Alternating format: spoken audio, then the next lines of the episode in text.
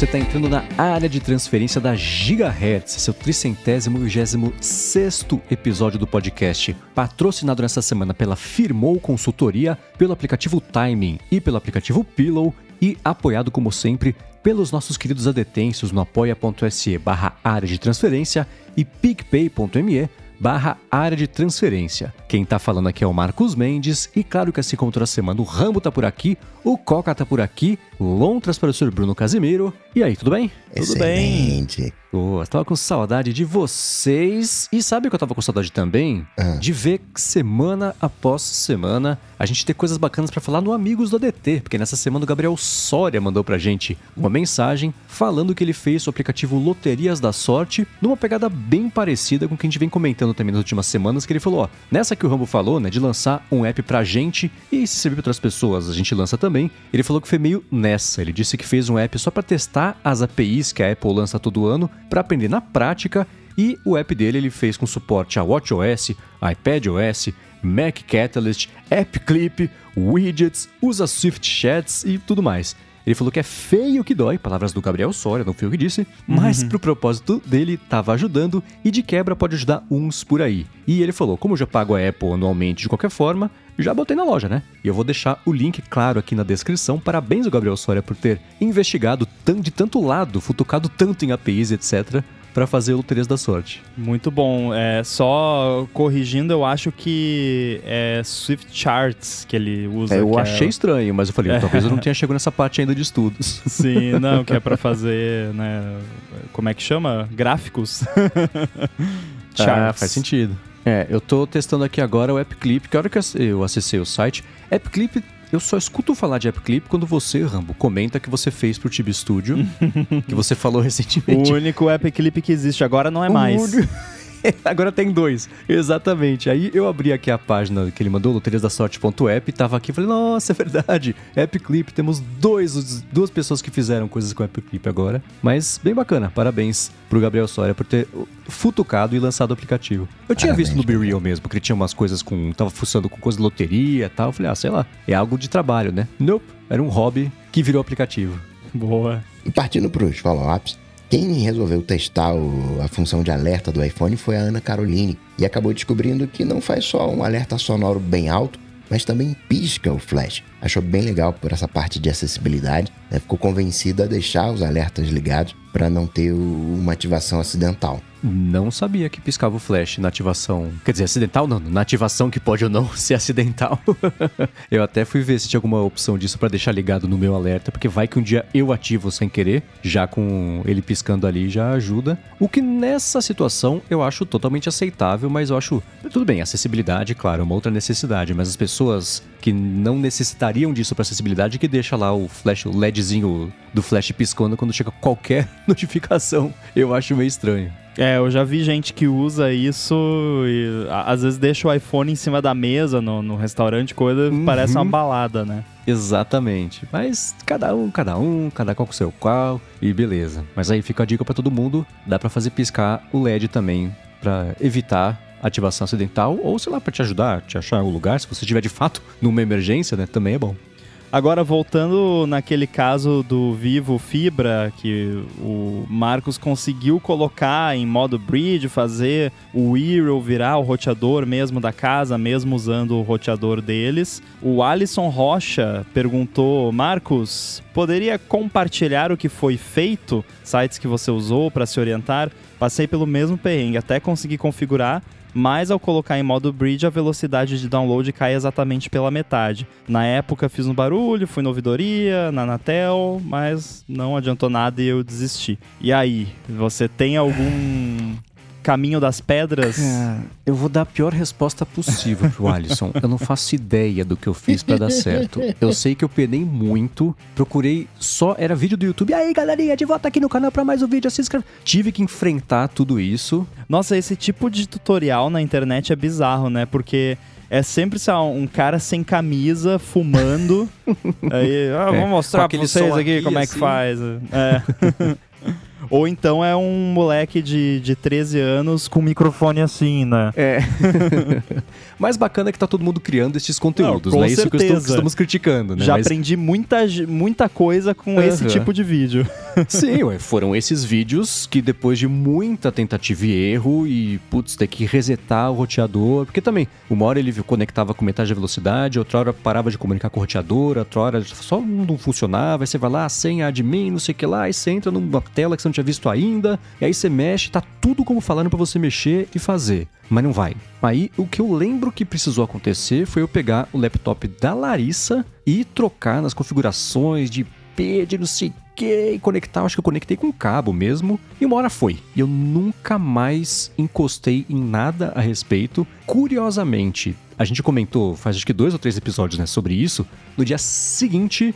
Aqui eu, eu- troquei a velocidade aqui da internet de casa e a Vivo ia mandar um cara aqui pra trocar roteador. Eu falei que não precisava, aí parou de funcionar e precisava mandar alguém de qualquer jeito, aí voltou a funcionar. Falei, pô, foi só falar que eu não queria mais mexer que eu vou ter que voltar a mexer, né? Mas não, deu certo, eu só não faço ideia de como é que eu fiz. Se eu precisar fazer isso de novo, eu vou partir do zero de novo e vão ser madrugadas tentando, uma hora vai dar certo de novo e três minutos depois eu não vou ter feito ideia de como é que eu fiz. Então, é tentativa e erro e em algum momento envolve fuçar com o laptop Windows ou com o sistema Windows. É tudo o que eu sei. Desculpa o Alisson por não conseguir ajudar mais do que isso, a- a- além de falar, putz, uma hora deu certo.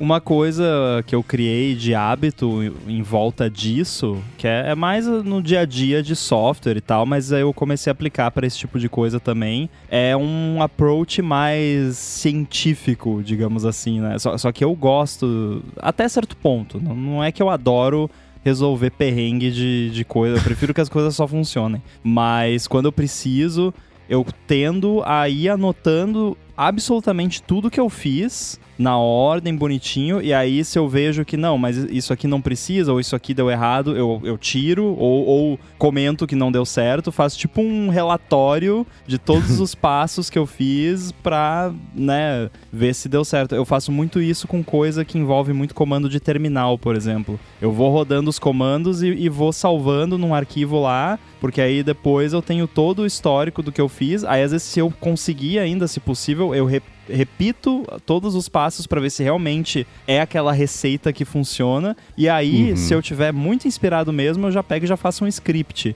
né? Porque aí já tá fácil, tá tudo listado ali. Mas é, mesmo quando é essas coisas mais, né, hardware, aperta o botão, liga, desliga, eu faço um roteirinho de tudo que eu fiz e, e salvo em algum lugar, porque algum dia isso vai salvar a minha pele. É, se eu tivesse feito, né, faz o documento com comentários ali, teria ajudado a voltar e conseguir fazer. Eu só lembro que era de madrugada. Sabe, eu não sei vocês, a minha reação quando nada dá certo desse jeito, tudo é uma rua sem saída, dá vontade de chorar. De, falar- de largar tudo e falar, deixa pra lá, não quero, não queria mesmo, dane-se. Dá vontade de me mudar pras montanhas, nunca mais usar um computador na vida.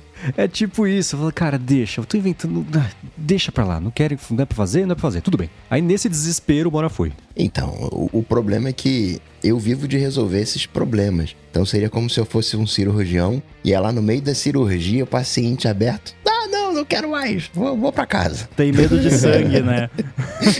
Então eu me sinto, eh, assim, extremamente confortável nessas, nessas situações, né? Desafiado, enfim. É só arranjar o jeito de, de, eh, de fazer. Eu fico desesperado com outras coisas, mas com, com essas coisas, assim, é, é, eu fico mais. É, eu não é interessado a palavra, né? Mas mais assim, né? É, é, querendo resolver, né? Me sinto desafiado. Você falou do caso de ser médico, parênteses rápido aqui. A Larissa é endoscopista e todos nós temos basicamente a mesma composição corporal interna, exceto quem tem uma condição congênita chamada citos inversus, que é tudo o contrário. Os órgãos do tórax, né, são todos invertidos. A pessoa nasce ao contrário. Digo, não é que assim o coração tá pra trás e ponta pra frente, é como se você estivesse olhando pelo espelho a pessoa. Deu um flip horizontal no Photoshop. Isso, exatamente. Então, fica tudo ao contrário. Fazer um exame interno na pessoa, né? Pra você fazer lá, descer o caninho e filmar e fazer as manobras todas.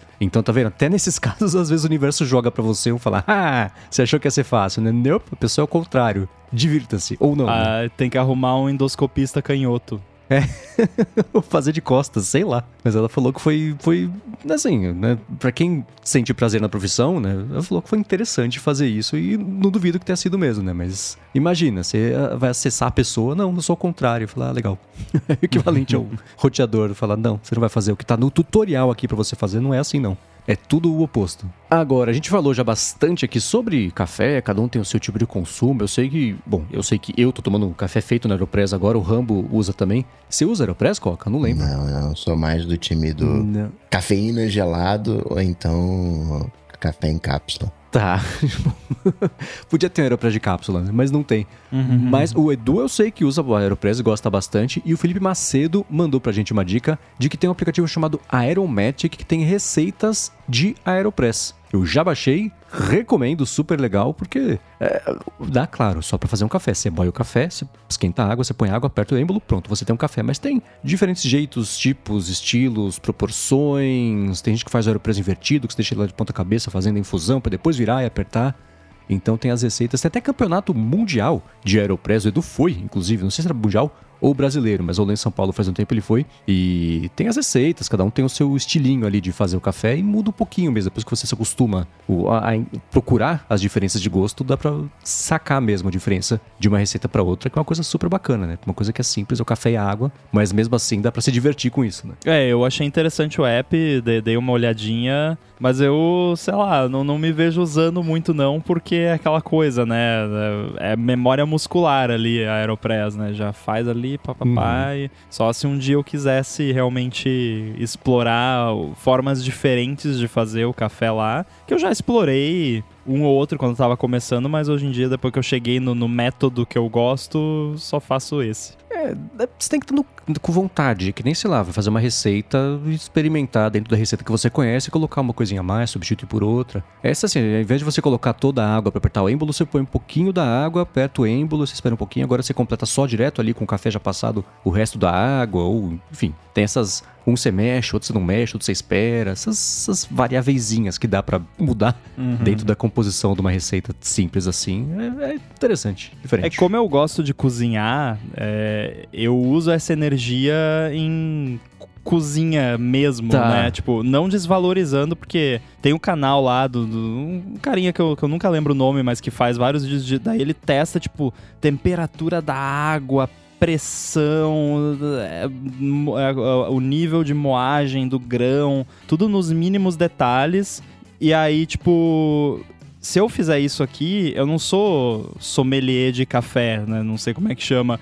Eu vou tomar, não vou notar Barista? tanta diferença. Barista, talvez? Não vou notar tanta diferença de um pro outro, então eu prefiro guardar essa energia para coisas onde eu vou notar a diferença, né? Tipo um bolo, um, tá. uma macarronada, sei lá, uma coisa que, né? Ah, boto mais páprica, menos páprica, mais sal, menos sal da pimenta. Eu andei experimentando bastante com carbonara aqui, fazendo diferentes níveis de intensidade da da, carbonara e eu acho que esse final de semana eu cheguei na receita perfeita, na minha oh. opinião, é claro.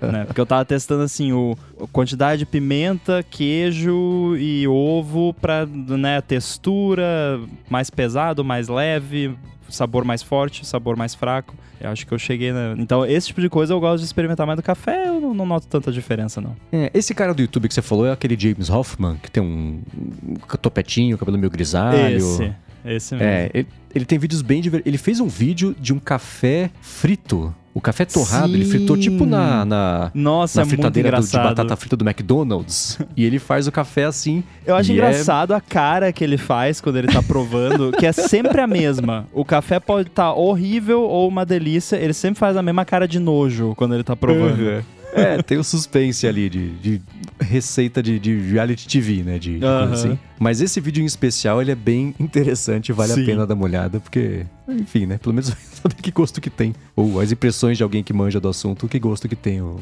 café frito. e naquele papo de Windows com Delphi no Mac M1, o Pedro Acosta, ele ah, falou que num primeiro momento ele utilizava o VMware num MacBook Pro 13 polegadas de 2012 e o desempenho era muito ruim. Comprou um MacBook Pro 16 M1 Pro, testou todos os programas possíveis para Virtual Machine do, na máquina virtual do mercado. Porém, uh, o que deu mais certo para ele, o que deu mais resultado foi o Parallels. Os demais softwares não conseguiam entregar todo o poder do M1 e com o Parallels ele conseguiu trabalhar muito bem. A indicação dele seria utilizar o Parallels. Eu, falando por mim, é, gosto do Parallels em termos de performance, tanto em Intel quanto ARM, ele era o que mais entregava performance. É, se fala muito né, de, de VMware, né, no, no caso né, o Fusion no, no Mac, mas eu sou fãzinho de, de Parallels. No caso, é, eu tô um pouco por fora. Eu até tenho assinatura do Parallels, mas, mas acho até que eu tenho que cancelar, porque eu não tô mais usando. Mas uh, você tá por dentro, Coca, como que tá a questão de Windows no Parallels no Apple Silicon? Ele roda ou vai rodar só o Windows ARM, né? Vai rodar o Windows ARM. Mas aí, se ele vai rodar um programa de Delphi lá de 1900 e bolinha, o, o Windows consegue traduzir? Ele tem tipo um Rosetta da vida? Boa pergunta. Acredito que. Falei, travamos? Deu problema na minha roseta aqui, a minha roseta tá. Buffering. Edu, coloca barulhinho de bug do Windows aí.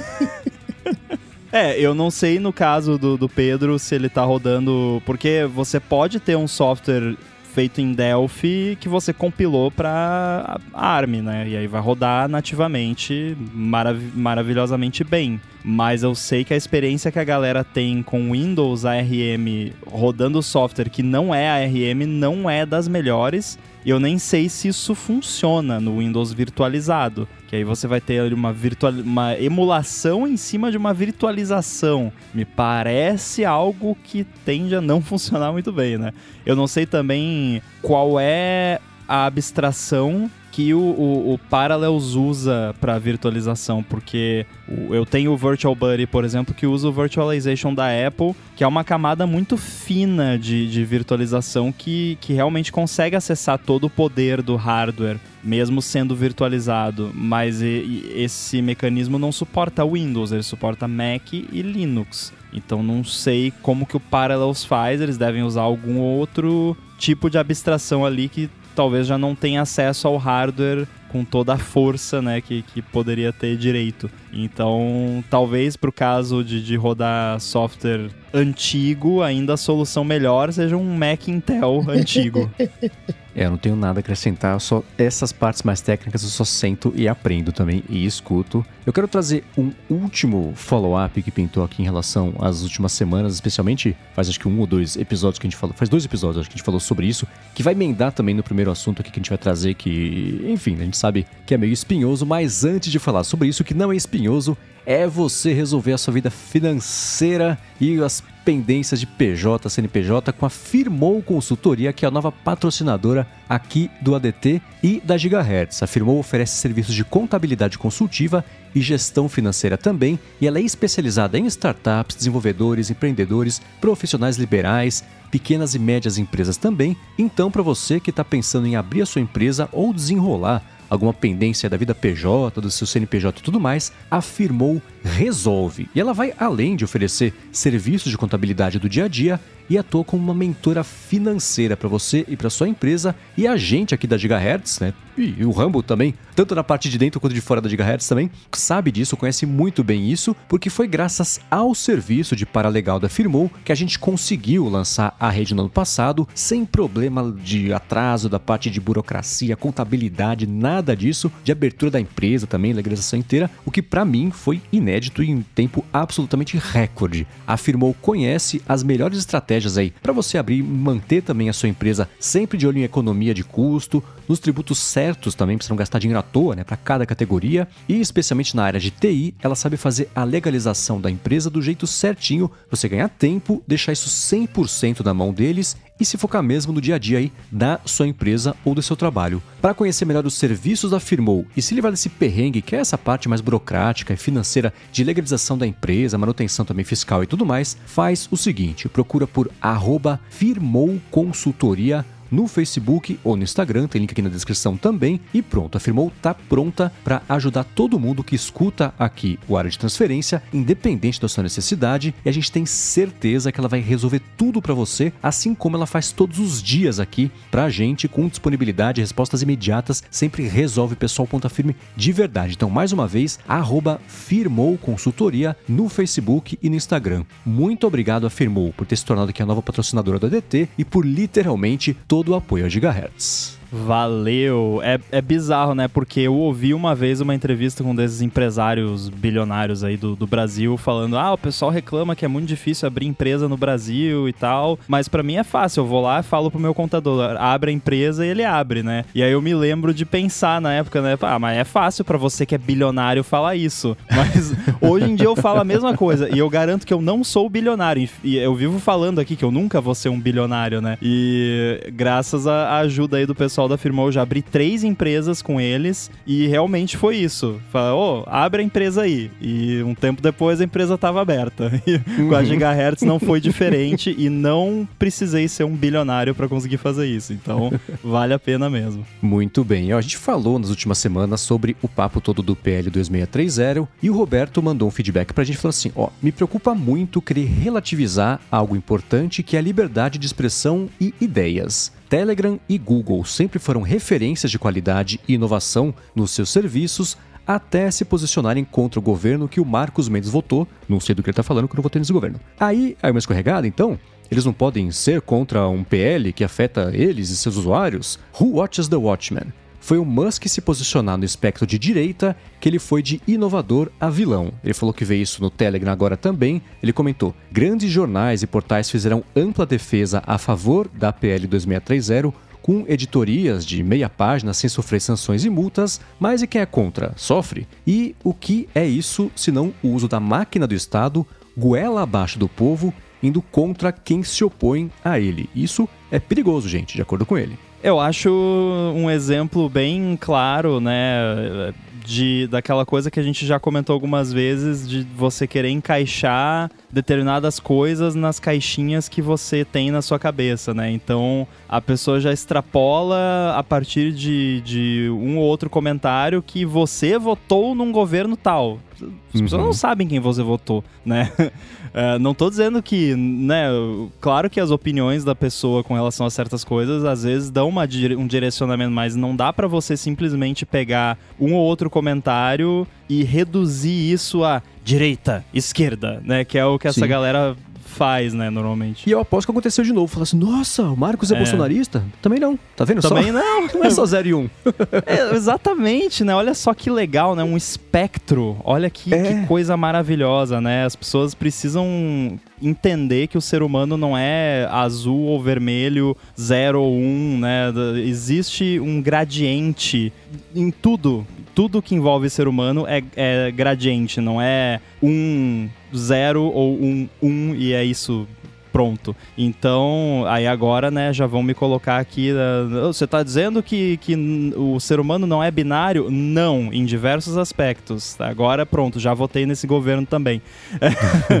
Mas uh, a, a, eu não acho, eu não me lembro em nenhum momento de criticar o Elon Musk por ser do espectro de direita. Porque uhum. não é algo que eu criticaria, até porque eu me identifico bastante com, com esse espectro em alguns aspectos, mas não gosto de me, me colocar nessas caixinhas porque aí já traz toda uma bagagem, já começam a te associar com certas figuras aí, tipo Musk, que é um babaca. Não interessa se ele é de esquerda, de direita, de centro, de, de, de ponta, cabeça, é babaca, né? E, e fez coisas erradas e a gente criticou as coisas erradas que ele fez. Fez coisas legais também, né? Não, a gente não deixou de mencionar isso aqui também. Então eu acho que o comentário do Roberto tem vários pontos válidos. Eu acho que sim, é uma coisa que as pessoas devem se preocupar. Eu critiquei que realmente na tentativa de tentar suprimir a narrativa de que a lei é censura, eles acabaram cometendo censura,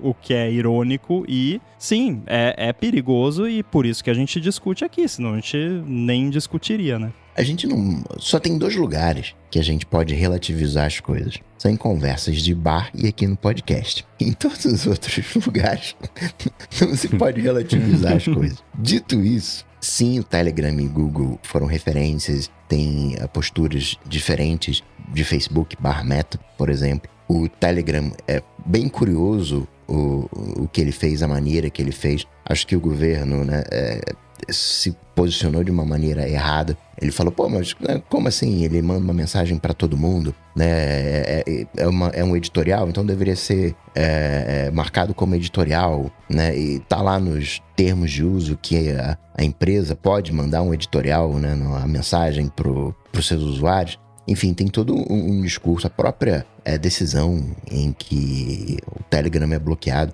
Não tem a citação de qual foi o. Ó, oh, você quebrou aqui a, a, a lei número 3, parágrafo 3, inciso 5, e por isso o seu aplicativo está bloqueado. Sim, tem várias coisas erradas nesse, nesse processo, mas às vezes a gente tem que entender qual é o, o todo, qual é a atuada. Se a coisa está sendo feita para criar confusão, né? É um olhando de fora, né?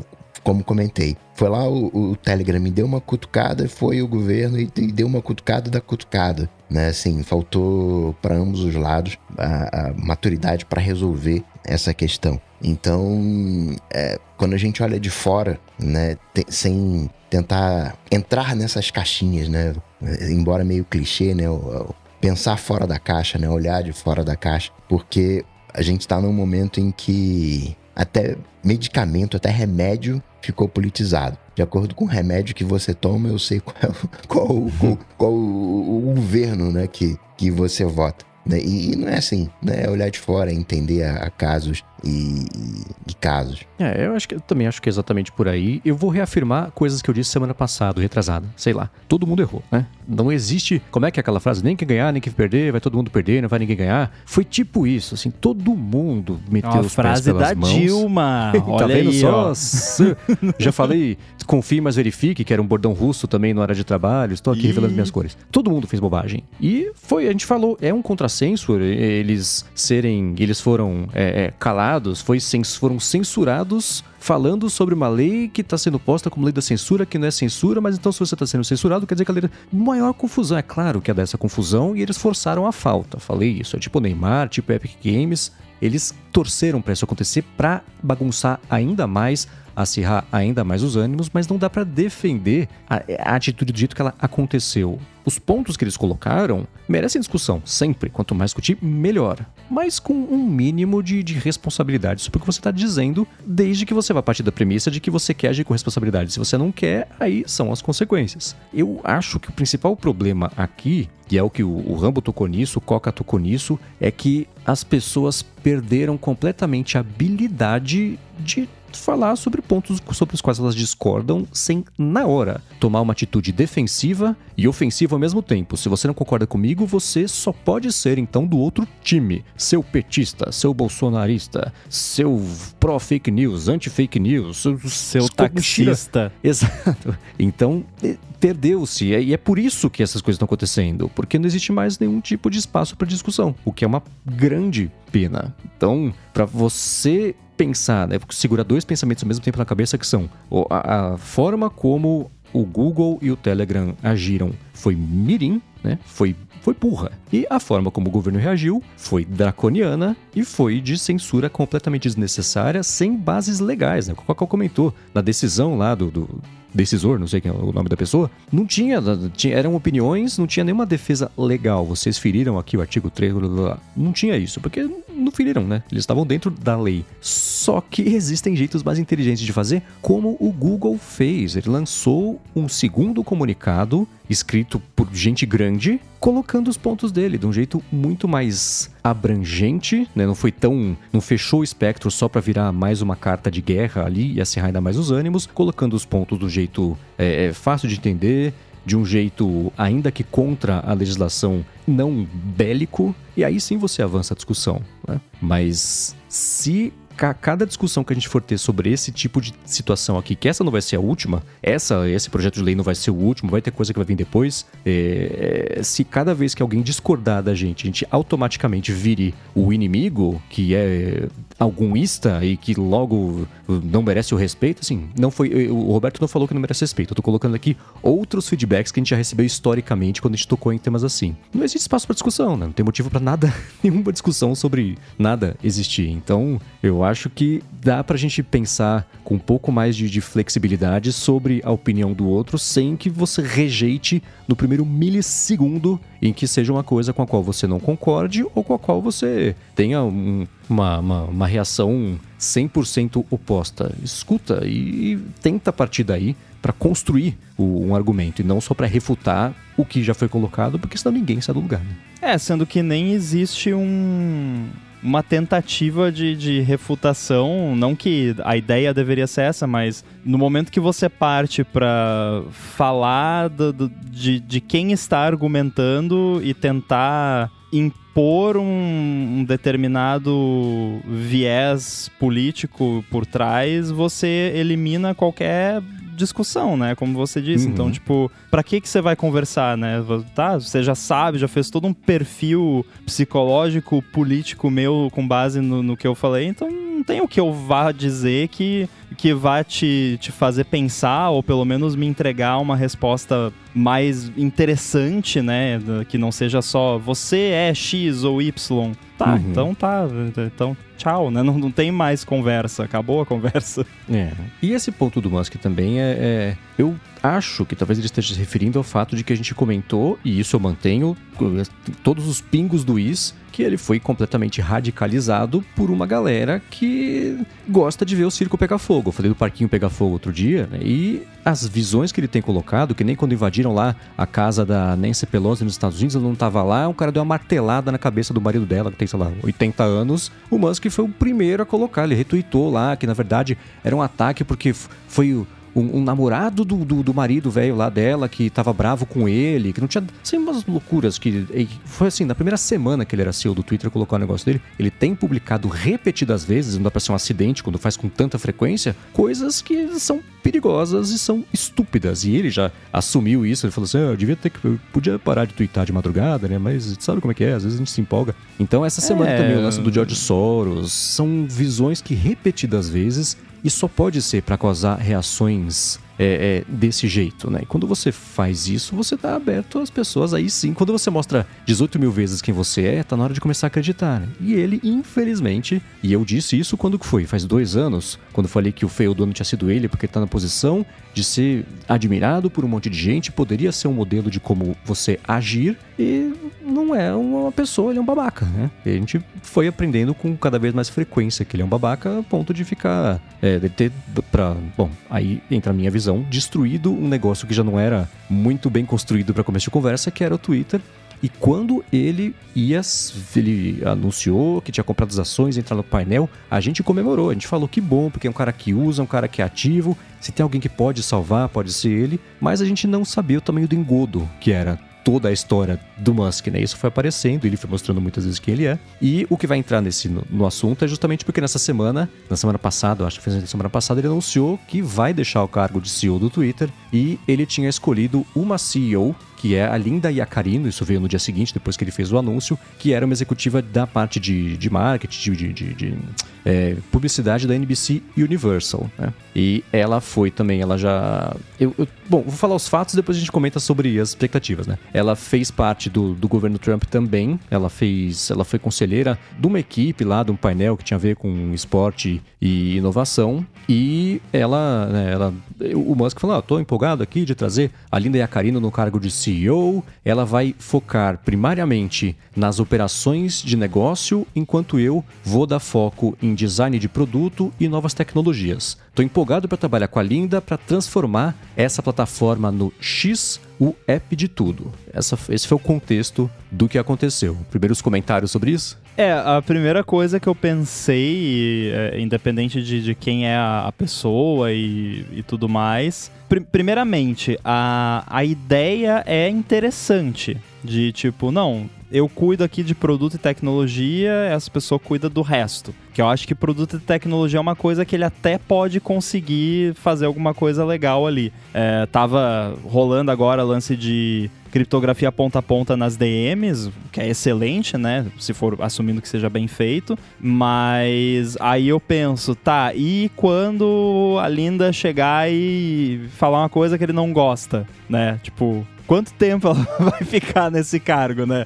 Tipo, discordou dele em uma reunião lá, no dia seguinte demitida, sabe? É, esse é o, o problema, né? Aí a gente tem que ver até que ponto ele vai respeitar ela o suficiente para que isso não aconteça, porque a gente já viu acontecendo inúmeras vezes desde que ele assumiu ali de pessoas que supostamente ele estava empolgado de trabalhar junto e tal, mas primeiro ai que a pessoa falou para ele demitido, né? Então, vamos ver. O Elon Musk enganou até o Jack Dorsey, né? Até o Jack Dorsey.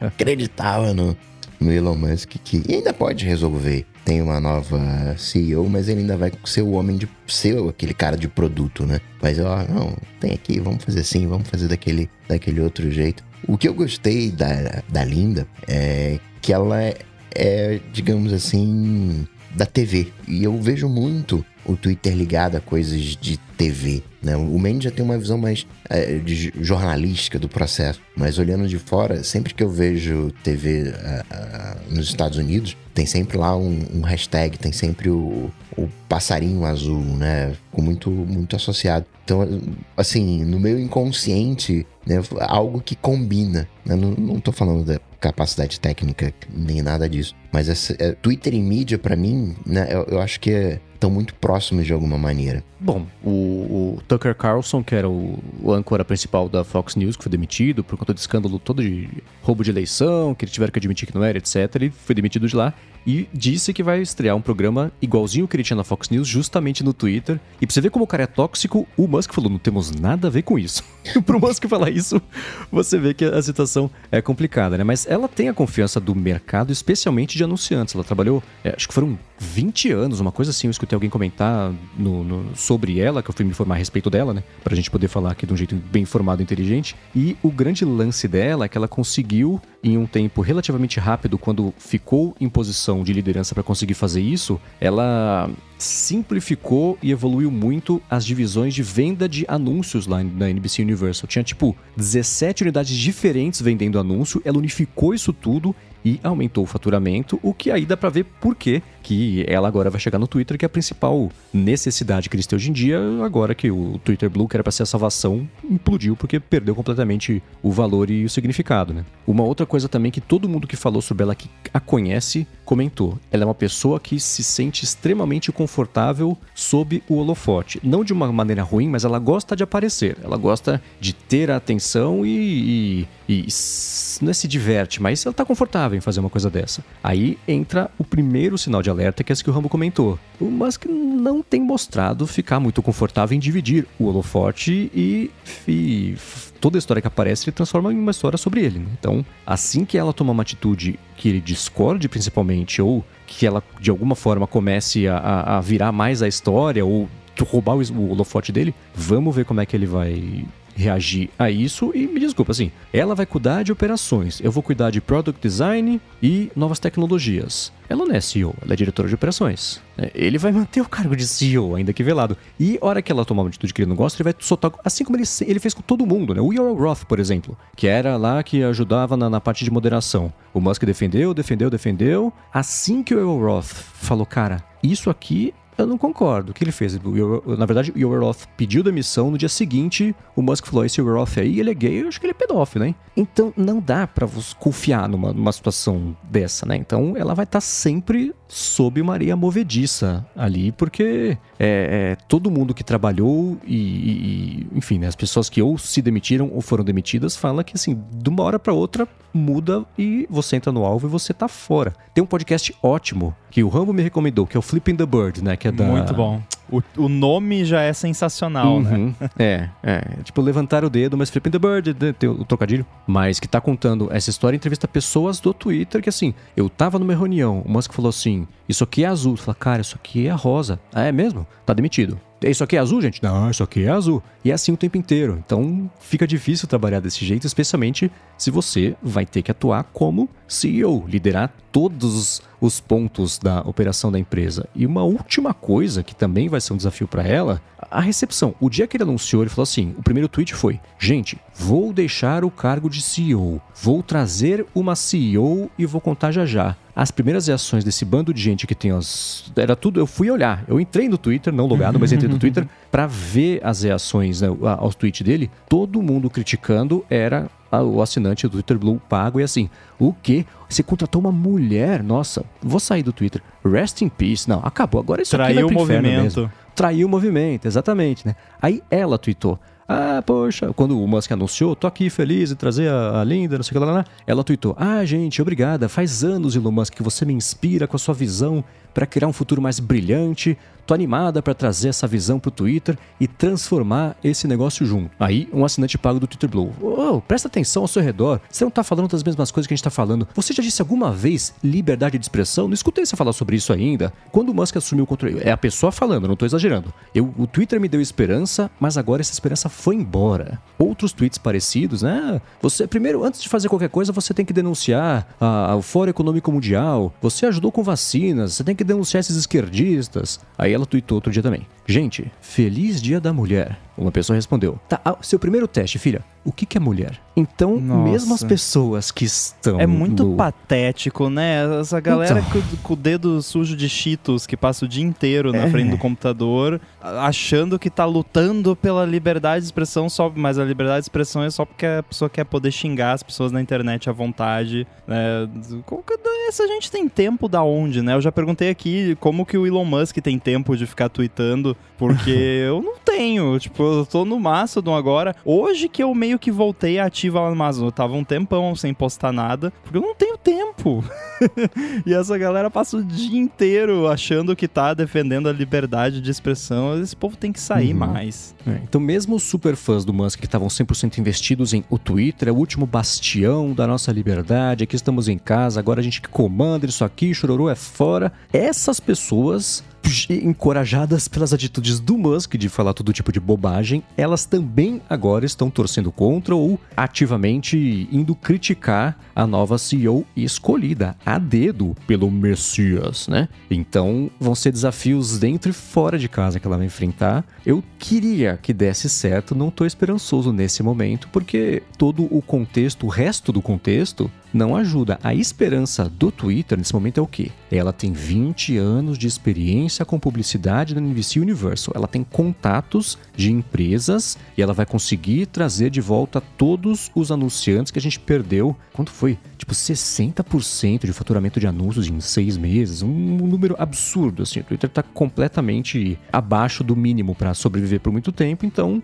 trazer e uma coisa curiosa que eu lembrei agora, já vou calar a boca, tá? Prometo. Mas uma coisa curiosa que eu lembrei agora. A gente, quando o, o, o Jack Dorsey escolheu o Paraga Graval para ser o CEO do Twitter, eu lembro que eu comentei, a minha expectativa é que depois do Jack Dorsey viesse alguém de mídia, porque eles precisam de alguém de mídia para comandar essa parte. Não, escolheram um cara técnico, surpreendente, mas bom. Porque o Twitter também tem dívidas técnicas grandes para evoluir o produto. Deu no que deu, né? Então agora tem alguém de mídia no cargo mais importante da empresa, asterisco. Porque o cargo foi cedido por alguém que se acha ainda mais importante do que a empresa. Então tem muitos conflitos de expectativas aí. Ela tá na pior situação que assim, se o Twitter der errado, não parece que vai dar. Nesse momento não parece que vai dar certo. Agora, automaticamente a culpa é dela. Com certeza. Viu? Você botou uma mulher ou não? O que que deu, né? E o Musk salva a cara, sei lá. Mas.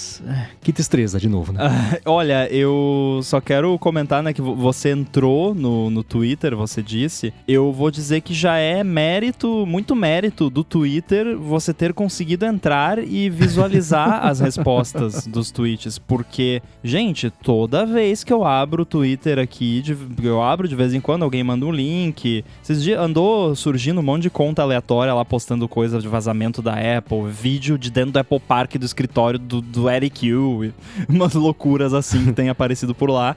Então, volta e nunca eu abro o, o, Twitter e, cara, sempre tem alguma coisa que não tá funcionando. Esses dias eu abri, era uma dessas contas, aí eu, eu cliquei no link de um tweet, abri o Twitter, no app. Aí tava lá o, o tweet, aí, ah, deixa eu ver o que, que mais que essa conta andou postando. Aí, beleza, voltou lá pra home da conta, eu fui dando scroll, e aí ele carrega, sei lá, 5, 6 tweets, e ele vai, né, até a paginação ali vai, vai recarregando. Ele não carregava a paginação, a paginação repetia a mesma página que eu já tava. Então eu fiquei com um scroll infinito dos mesmos tweets que ia repetindo. E aí eu pensei, não, essa conta tá bugada. Abri outra conta, mesma coisa. Abri o meu perfil, mesma coisa. Abri na web, mesma coisa. E aí outro dia eu queria ver o, as, os replies lá de um tweet, não abria os replies de jeito nenhum. Nenhum app, nenhum. Né, nenhum app não, porque só tem mais aquela porcaria do app do Twitter. É, aí teve outro dia que tinha um tweet lá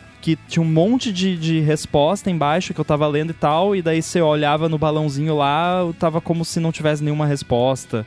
e, e, e, post privado aparecendo para todo mundo. Tá caindo aos pedaços esse negócio, né? Porque, cara, toda vez que eu abro, tem alguma coisa quebrada. É impressionante. Isso dela ser de mídia é legal, que ela atuava na outra ponta, né? Ela atuava, entre aspas, é, comprando mídia. Fez parcerias né, com Google, com uh, Facebook. Agora tá na outra ponta, né? De conseguir os, os anunciantes. E ela sabe quais são as necessidades, né? Então pode oferecer, é, resolver essas necessidades das empresas. E outra coisa, né, que é, é curiosa, né? Você falou do, ah, isso aqui é azul, isso aqui é rosa. Tinha um cara, não lembro quem era, que dizia que você tem que contratar pessoas mais espertas do que vo, né, uhum. você mesmo, né? No caso, no caso do Musk, tem que contratar pessoas né, espertas né, até ele. é, para encerrar, não sei se você tem mais algo, eu vou só colocar um outro tweet que eu lembrei que ele falou, né? Eu vou deixar o cargo de CEO quando eu encontrar alguém foolish enough, ou seja, não sei, tolo o suficiente ou tolo o suficiente para aceitar este cargo. Até lá eu continuo lá. Três meses depois, ele tá deixando, quer dizer, vai deixar, não deixou ainda, ou já deixou, não sei. Mas teve esse tweet, né? Assim, ele já tá chegando com os, o, o, o rótulo de que ela foi tola de aceitar o cargo. Quero muito que dê certo, mas não tenho esperança não. Nem eu. Agora, uma coisa que eu sei que vai ser um papo mais, talvez, animado é que o Rambo. Ele, eu acordei hoje de manhã, tinha uma mensagem no meu iPhone e falou assim: Olha, a gente podia hoje falar no ADT sobre assinaturas de software, porque o Rambo falou que vem pensando nisso e eu também vim pensando nisso porque foi assunto, a gente comentou no A Fonte nessa semana sobre os aplicativos que a Apple finalmente lançou profissionais dela própria para o iPad para a galera poder mexer. Mas antes de falar sobre isso, eu quero falar, assim como o Coca disse na semana passada, sobre o Timing, que é o aplicativo que o Coca usa. A gente tinha falado sobre ele aqui recentemente para administração de tempo, que também está patrocinando aqui o ADT. Quem sempre escuta a gente sabe que a gente sempre fala bastante, inclusive, de diferentes métodos de fazer rastreamento de tempo, sobre como isso é importante. É importante também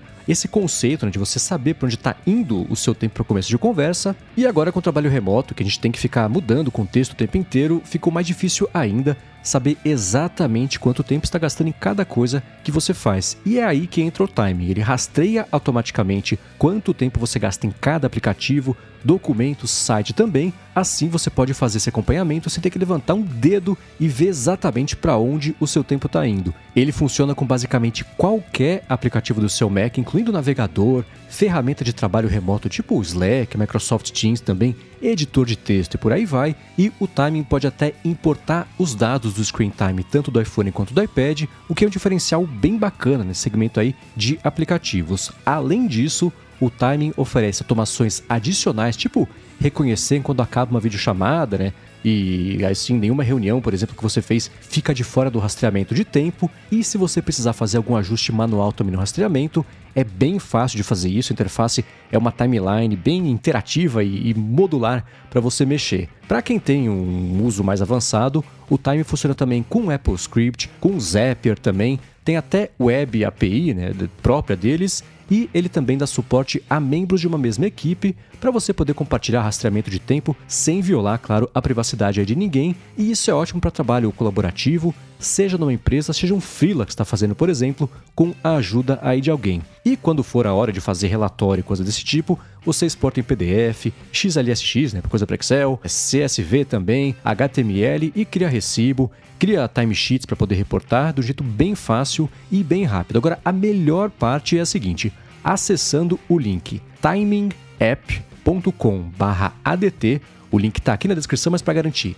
T I M I N G app.com/adt porque por esse link eles sabem que você veio daqui, você aproveita uma oferta especial. Eles oferecem já 30 dias para você testar sem colocar a mão no bolso, aí depois 20% de desconto para assinar o plano anual, mas por esse link timingapp.com/adt você ganha 10% adicional de desconto no seu primeiro pagamento aí para fechar a assinatura. Então, mais uma vez, acessa lá timingapp.com/adt para saber mais e assume de vez aí o controle do seu tempo sem ficar perdendo tempo justamente com timers. O link, claro, está aqui na descrição. Muito obrigado ao Time pelo patrocínio aqui desse episódio do ADT e pelo apoio também a toda Gigahertz. Valeu! Obrigado, Time. E posso falar? Eu tenho usado o timing desde que o Coca comentou e também agora por conta do patrocínio e tô gostando. Acho que eu vou migrar de vez para ele, deixar de fora, de lado aqui o, o, Timeberry. Tá rolando, viu? Tô curtindo bem a interface dele de timeline, é até divertido fazer rastreamento do tempo. Boa. É, quando você falou do que você usa, eu lembro que eu achei um pouco esquisito que é, ele é um front-end para um back-end, um negócio de timer. Eu pensei, mas não parece o tipo de coisa que o Mendes usaria. É, então, né? Tá rolando, é legal a interface toda. E também, né? As reuniões acabam em reunião, ele fala assim: ah, esse zoom era do quê? Você coloca lá do que quer, ele pega do calendário já e coloca um título também. Tá sendo bem divertido mexer com ele e, e dar uma espiada. Recomendo que todo mundo faça isso, porque sugestão de feature para vocês. Ele pergunta: esse zoom era sobre o quê? Ele poderia perguntar também: essa reunião poderia ter sido um e-mail? Vou sugerir pro Daniel, acho que é o nome do desenvolvedor. Mas vamos lá, Rambo. Você comentou que tinha suas impressões em pensando sobre assinatura de softwares. Diga lá. Eu andei pensando sobre isso ultimamente, ainda mais depois do anúncio da Apple, do Final Cut, do, do Que vão custar no iPad 5 dólares por mês para você usar, em contraste à versão de Mac que você compra lá, Final Cut, acho que é 99 dólares e o Logic Pro é 50 milhões. É, é, caro, não lembro quanto que é. E aí eu eu ando pensando já há bastante tempo sobre esse assunto e isso voltou à tona agora, mas a gente vê muito essa discussão do lado do usuário, né, de quem vai assinar as paradas, mas acho que pouco do lado do desenvolvedor. E aí eu comecei a pensar primeiro na origem do modelo de tradicional de software que a gente ainda, né, muita gente ainda acredita que é o melhor ou que é, que é o que deveria ser, principalmente no Mac, que é onde eu faço a maior parte da minha renda com software, então para mim isso é relevante. E pensando também nos problemas que esse modelo causa, esse modelo tradicional, e que os usuários não percebem, porque simplesmente é assim. E aí eu quero trazer aqui uma, questão que eu estou vivendo há um tempo já, que é com o AirBuddy, que se ele fosse uma assinatura, eu não estaria vivendo essa questão. Porque o que, que aconteceu? Eu estava trabalhando num, num update pro AirBuddy que era para ser uma versão 2. alguma coisa. A versão atual dele que está no ar é 2.6. E acontece que eu me empolguei. E aí eu coloquei uma, uns recursos que ficou muito além do que seria um, uma atualização menor e, e passou a parecer uma atualização maior. E é, é, é, esse modelo é muito complicado. E é, e é, muito complicado também você definir assim, ah, o que que justifica você ir de um 2 ponto alguma coisa para um 3, né? Ou de um 1 ponto alguma coisa para um 2.0. É difícil, né? Para mim, assim, eu sempre normalmente o que eu penso quando vai, vai fazer uma atualização major assim é tipo mudanças significativas debaixo do capô, assim, tipo, né, débito técnico eliminado, é, suporte a sistemas mais novos, modernização e tudo mais, aliado também a mudanças significativas que o usuário vai ver e vai interagir e muitos, uma quantidade significativa de recursos significativos novos, né? Não é um botãozinho novo lá, não. É um recurso novo. Então, isso foi o que aconteceu. Tem certos recursos que eu, que eu venho trabalhando para esse update que não dá para ser um 2. alguma coisa. Tem que ser uma versão major. E por ser uma versão major, eu preciso fazer uma atualização paga porque eu preciso comer. E também porque se eu não fizer uma. Eu vou continuar precisando comer daqui um, dois anos de novo. E se eu fizer uma, uma versão major e não for paga, eu estou criando uma expectativa de que você nunca vai pagar por uma atualização. Nos termos de uso do AirBuddy, e a promessa sempre foi, é você recebe no mínimo um ano de atualizações sem custo adicional. Então eu sempre segui esse modelo, né? Então, ah, lançou o AirBuddy 3 agora, você comprou o AirBuddy 2 em janeiro desse ano, você vai receber atualização de graça. Você bota lá sua licença e você recebe a, a, a licença nova de graça.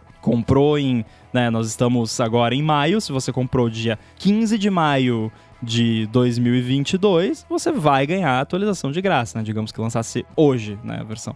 então é um ano de graça, pelo menos, de update sem, sem custo adicional. Então eu preciso, né, precisa ser uma versão major e por conta disso, por conta de que isso vai ser uma versão major vai ser cobrado, isso sempre traz também muitos usuários novos que ainda não, não eram usuários, não são pessoas que estão fazendo upgrade, são pessoas que estão comprando o app pela primeira vez. Então isso também adiciona mais uma carga de que a atualização tem que ser redondinha. Não pode ser uma parada meio beta, muito bugada, ou que, ah, tem esse recurso novo aqui, mas eu sei que ele não tá 100%, mas vou deixar porque é verdade. Não pode, tem que ser redondinho e tal. Tudo isso que eu tô falando aqui é para dizer que eu estou há aproximadamente meio ano trabalhando nessa atualização. Tem recursos dentro dela que já estão bons o suficiente para serem lançados, mas que estão na gaveta porque eu não vou ganhar, não vou ser pago por eles. E para eu ser pago por eles, tem toda essa bagagem que eu comentei com vocês aqui, que, né, é, precisa ser cumprida, então por conta disso, um monte de gente está deixando de ter acesso, né? Exceto os beta testers, né? Mas aí eles estão sofrendo também porque beta é beta, né? É... Então, é, é, tudo isso é para dizer que se fosse uma assinatura, isso tudo já estaria, né, ou boa parte já estaria no ar aí, as pessoas que assinam já estariam tendo acesso a isso, e eu percebi que isso é um aspecto muito pouco falado sobre assinatura de software e que pega muito. Assim, eu dei aqui é, é, esse relato detalhado do meu caso, mas eu sei de muito desenvolvedor que passa pela mesma coisa, principalmente galera indie e tal, mas vale para empresas também, que você acaba se vendo nessa, nessa sinuca de, de bico de ter que segurar feature para não né, lavar, digamos assim, o update para manter ele atraente e também essa pressão pressão, né, de, de ter que ter uma versão nova com grandes novidades e tal daqui X tempo para você conseguir novamente ali, né, ganhar uns trocados da mesmo da galera que já comprou anteriormente. Então, eu estou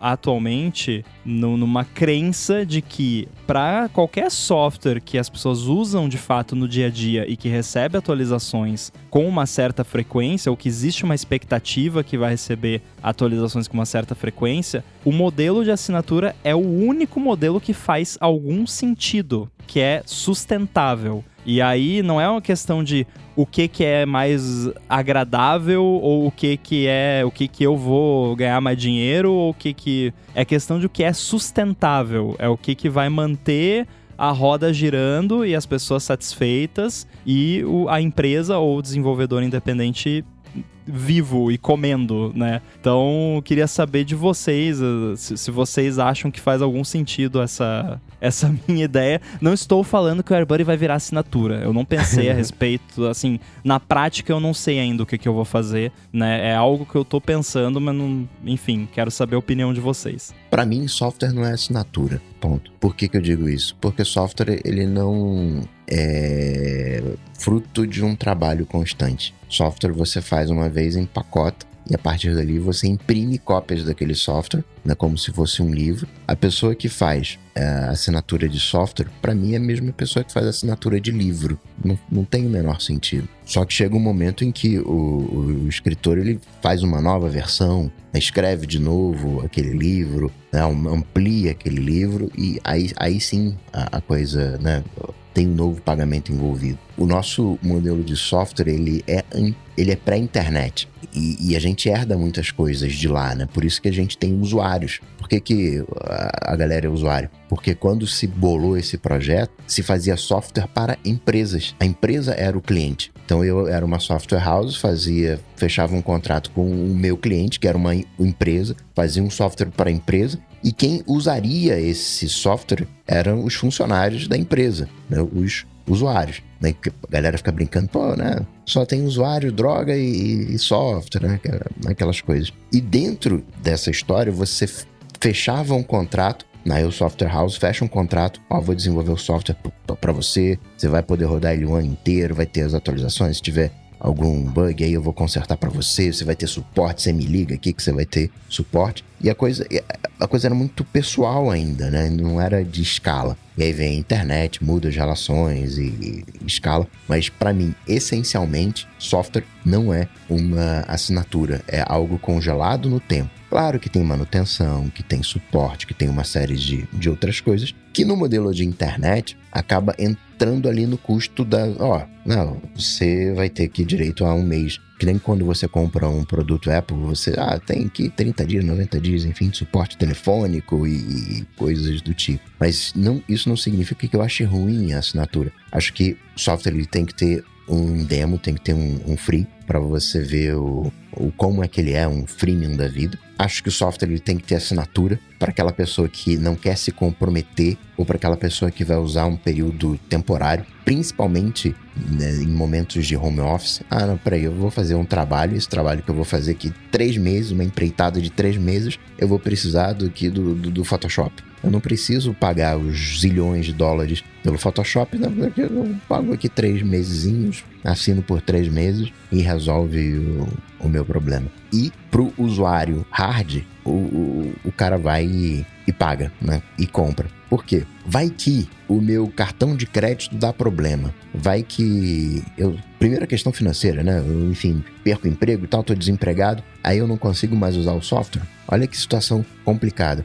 Eu trabalho com software, perco meu emprego, não tenho condições de pagar o software que eu preciso para trabalhar. Se eu comprei eh, eh, aquele software, né, eu vou poder usar. Tudo bem, uma versão desatualizada, mas eu consigo trabalhar. Então, um, tem a questão financeira. E não só a questão financeira, você sofre uma fraude. Quantas vezes eu sofri uma fraude? A gente vai cancelar o teu cartão. É legal. Né? Hoje a coisa está mais ágil, né? Tem né, pagamentos digitais e tudo mais. Mas essencialmente cancelava o teu cartão, você ficava ali 14 dias, que era o tempo do cartão chegar, sem cartão. E aí você não, né? Como é que você vai pagar pelas, pelas coisas? Você não paga. Então, Já passei por isso. A assinatura, ela te deixa numa posição extremamente desconfortável. Né? Eu acho que assinatura é para quem não quer se comprometer ou para quem né, tem esse, esse tempo ali uh, eh, para usar. O, a assinatura ela funciona muito bem do ponto de vista da empresa, porque é uma receita recorrente. A pessoa sabe, não, eu, eu aqui tenho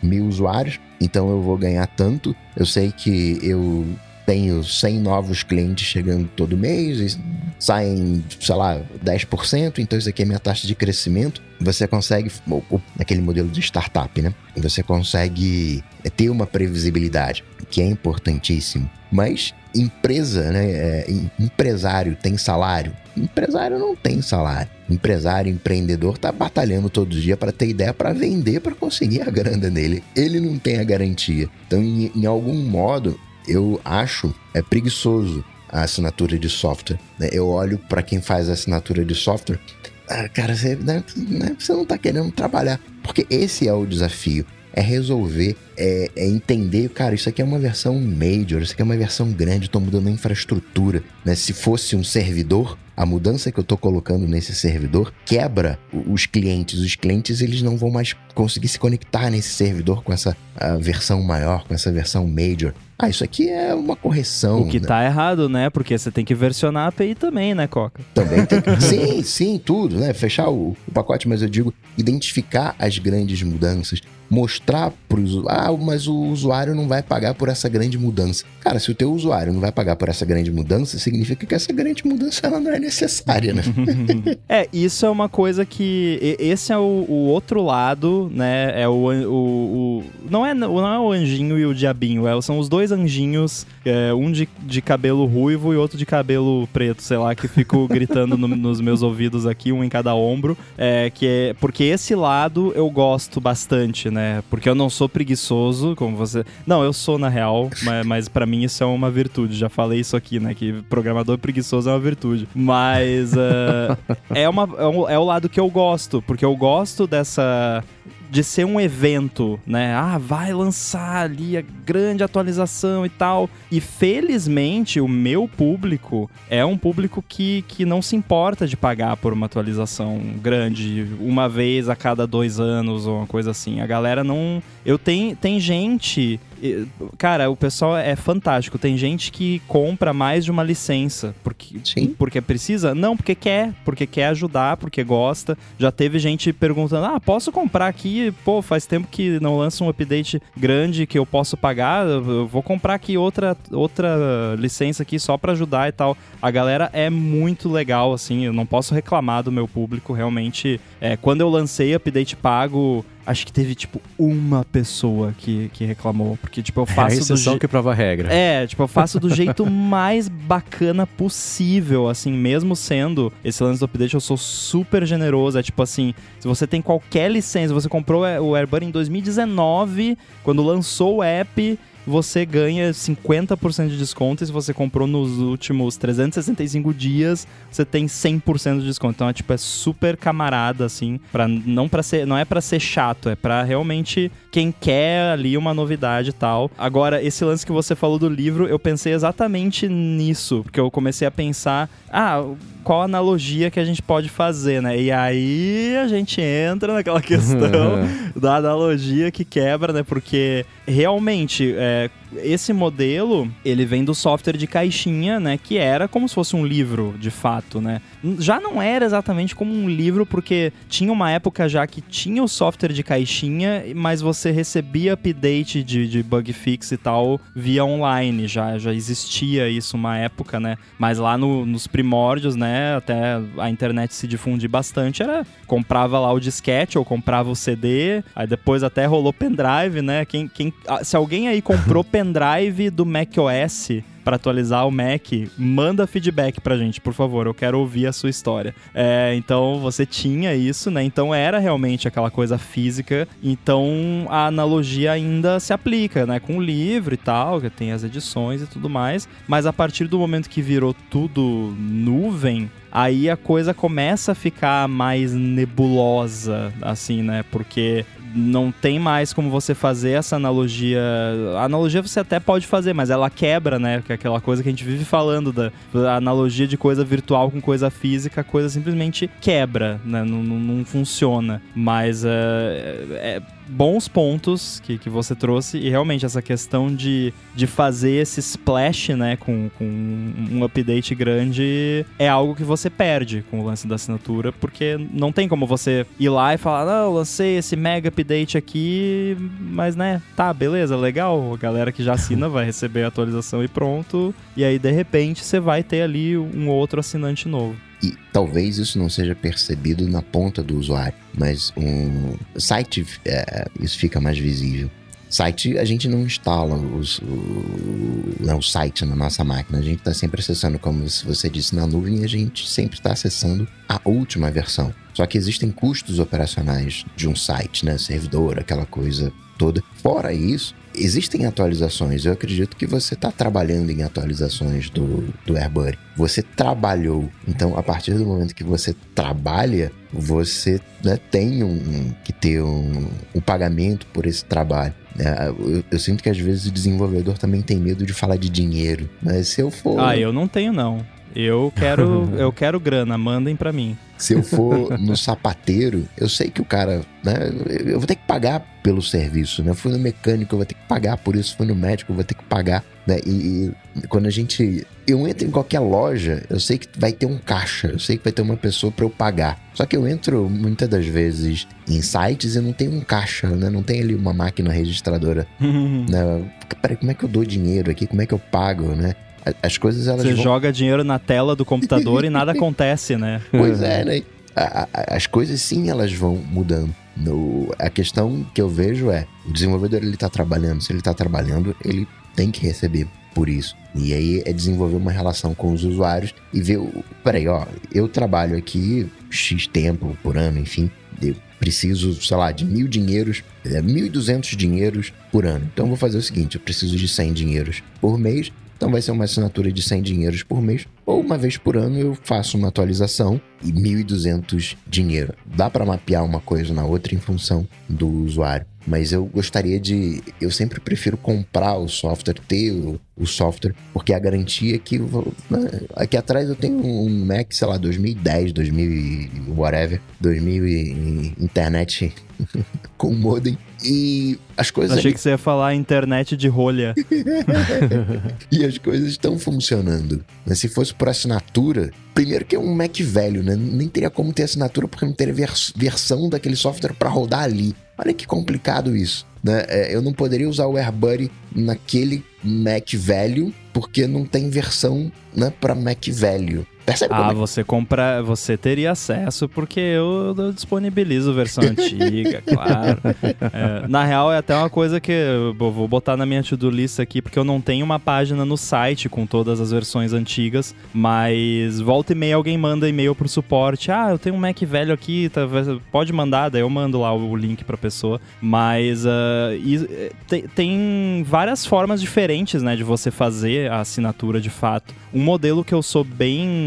Eu simpatizo muito com o modelo do Sketch, por exemplo. Acho que o próprio, o, o próprio Camel não é algo parecido, não tenho certeza, mas um que eu tenho certeza que é assim é o Sketch, que é uma assinatura mas você não precisa renovar a assinatura se você não quiser, e aí você só para de receber atualizações. Mas aquela versão que você tem continua funcionando enquanto ela funcionar né, na- na- no, no seu sistema e tudo mais. Eu acho um modelo bem bacana, porque você tem ali. o- você não perde direito aquilo que você já pagou, né? Porque se você tá ali, pagou um ano de assinatura e recebeu um ano de updates, você pagou por aqueles updates e por aquele software. Então, né, eu acho justo que você continue tendo acesso àquilo. Mas aí, se você quiser continuar recebendo as atualizações, aí você renova a assinatura e continua recebendo. Aí eu acho esse modelo mais bacana, principalmente para ferramentas mais de utilidade, produtividade, que não são é, jogos ou revistas que tem conteúdo, que, né?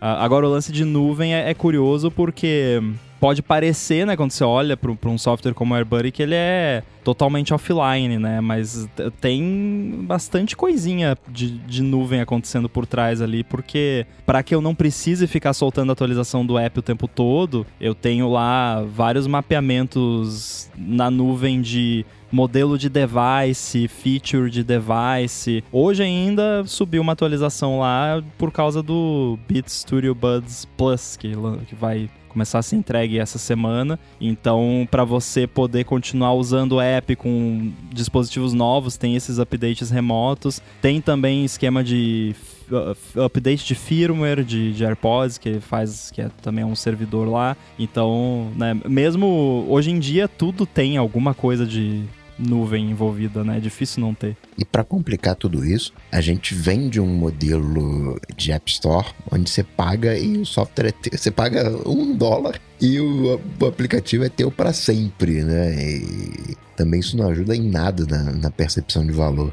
É, e o problema é que essa dúvida que o Rambo tá agora é reflexo direto exatamente disso. Foi o modelo da App Store que ditou esses problemas todos que aconteceriam 20 anos depois dele existir, quase, né? Então, e o AirBuddy, ele é um aplicativo bem sui generis, porque ele é um recurso em desenvolvimento contínuo. Porque você tem de um lado do espectro, sei lá, uma calculadora, o, o Picalc, por exemplo. O Picalc, ele custa 50 dólares e só.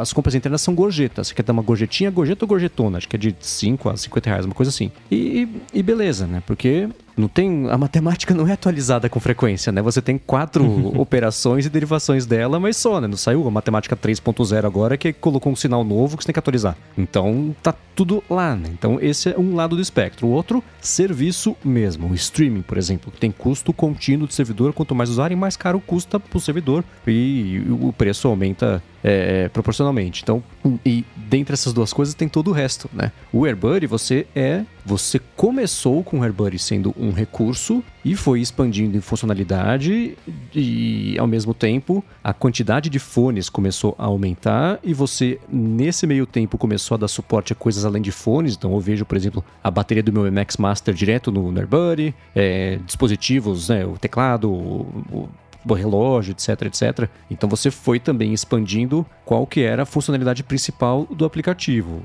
E hoje, por exemplo, né, se fosse só fone de ouvido, ah, você está cobrando para manter o servidor atualizado e para dar suporte a novos fones de ouvido, e a pessoa fala assim, tá, mas eu não tô usando esses fones de ouvido todos. Eu só tenho esse meu aqui. Falo, Tudo bem, mas daqui a pouco você vai comprar um novo que vai sair. E para Buddy dar suporte a isso, ele tem que continuar existindo. Nesse meio tempo, aconteceram custos de atualização e uma não, coisa se o é Tim atualização. Cook espirra, eu tenho que atualizar o AirBuddy. Então, né? Porque é, é realmente é, é mexe com muita coisa de hardware e atualização de macOS, às vezes atualização ponto zero ponto um muda algum detalhezinho lá que Uhum. tem que atualizar. Então, realmente, é custo de, de manutenção é bastante alto. Então, você tem. Acho que tem três níveis de desenvolvimento do AirBuddy. Me- Você me fala se tá certo. Eu tô falando pra você como é que é o seu trabalho, né? Mas o Me primeiro conta, é me conta que eu quero saber.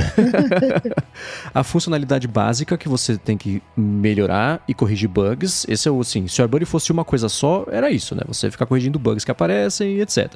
A segunda, você expandir a utilidade dele. E a terceira, dar o suporte de coisas que não dependem de você, que são as atualizações que a Apple publica, tanto de hardware quanto de software, de firmware também. Então, são essas três coisas acontecendo ao mesmo tempo. E do outro lado, justificar cada vez que você soltar uma atualização, esse novo custo, essa nova compra, esse upgrade e etc. E aí eu fico pensando, assim, existem 30 alternativas para resolver esse problema, nenhuma é muito boa, né? Porque É. você pega inspiração no mercado de jogos, por exemplo, você vai fazer o quê? DLC, né? Ah, você quer que o AirBuddy faça isso e mais isso? Agora você Comprou o novo fone É. da Beats, você vai ter que comprar o suporte também, né? O plugin pra ele funcionar Exato. no AirBuddy.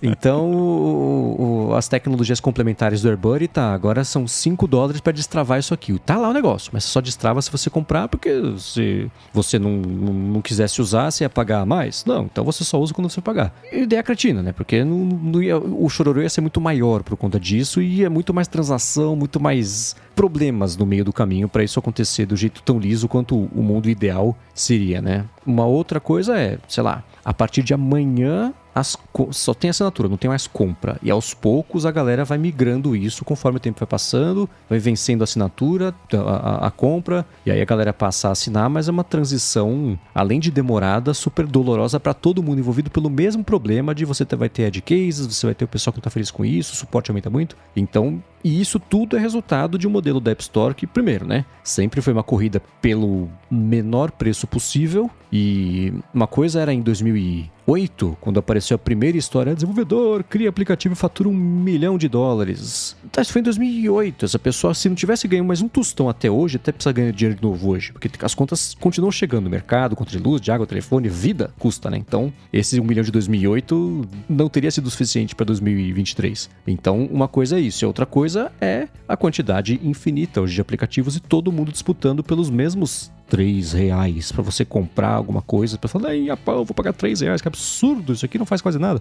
Então tem muitas variáveiszinhas aí. A solução para você, eu pensaria no caso de ser essa. migrar para modelo de assinatura e ter um, um pedação do pessoal de, de, de legado até daqui a dois anos todo mundo tá no modelo de assinatura, ou seguir desse jeito que eu acho que você não tá muito feliz com ele, ter que segurar recursos porque você foi desenvolvendo e ainda não tá na hora, entre aspas, de lançar, porque senão vai todo um trabalho que te custou e, enfim, pode sair caro as pessoas não pagarem por ele, porque uma parte muito grande da base instalada de usuários ainda está rodando uma versão que tem menos de um ano que saiu, o que não é legal para ninguém, né? As pessoas não estão usando coisas, você está preso nisso, não consegue colocar coisas novas. Outra solução, modularizar. Você libera a atualização e daqui a um ano você solta ou destrava algum update que está pronto lá para as pessoas poderem usar. Também, patético, né? Então, Nossa, não. Você está refém de um sistema. É, algo que eu posso é, é, é uma questão que eu tô agora por conta de, de N fatores, né? Mas é, é uma coisa que eu posso também adaptar a minha forma de, de, de fazer as coisas um pouco para não chegar nesse ponto de ter um acúmulo de, de, de novidades é, é, é, crédito técnico, o contrário de débito técnico, né? Excelente.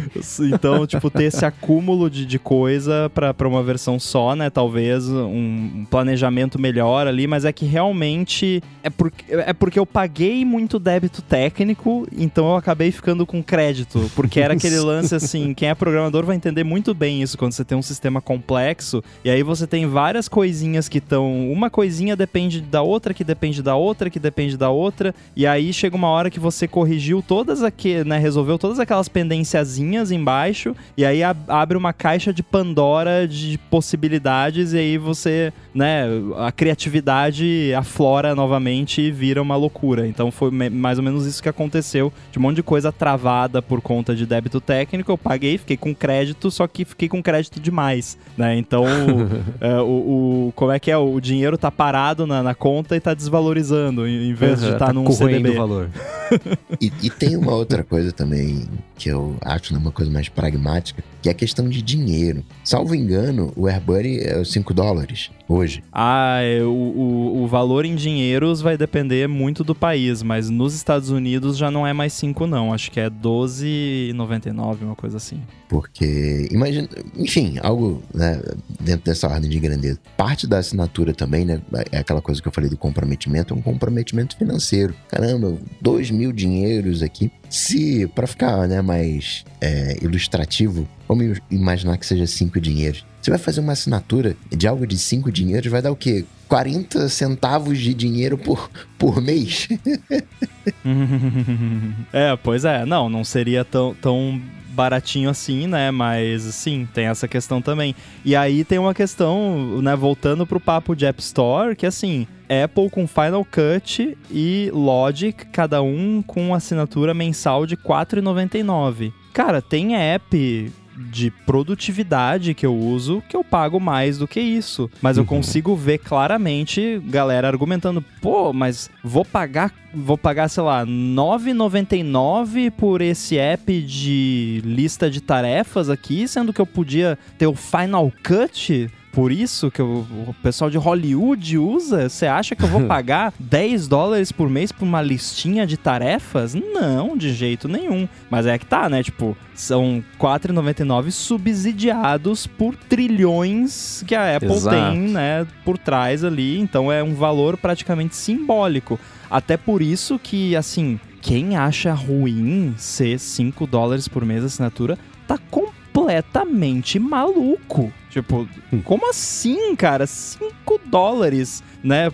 pelo Final Cut. Tipo, a Apple tá doida, né? O gerente ficou maluco. É, porque é muito barato. Tipo, é muito barato. E tem que cobrar, tipo, não tô dizendo que. Ah, então, pô, mas se eles têm trilhões, então por que, que não faz de graça? Porque não é uma agência de caridade, né? É uma empresa. Então, óbvio que eles têm que, no mínimo, ali tentar recuperar o investimento e, e manutenção do desenvolvimento desses softwares mas R$ 4,99 por um software do calibre do Final Cut e do calibre do, do Logic é nada, é um valor simbólico. E é um problema, né? Porque a galera não, não sabe que, né? Não, ou, ou prefere fazer de conta que não sabe que isso é subsidiado pelos trilhões da Apple, que não paga, né, 30% ou 15% de comissão para ela mesma. Tem esse detalhe também. E aí vai reclamar do, software de lista de tarefas que é, a assinatura é mais do que isso, né?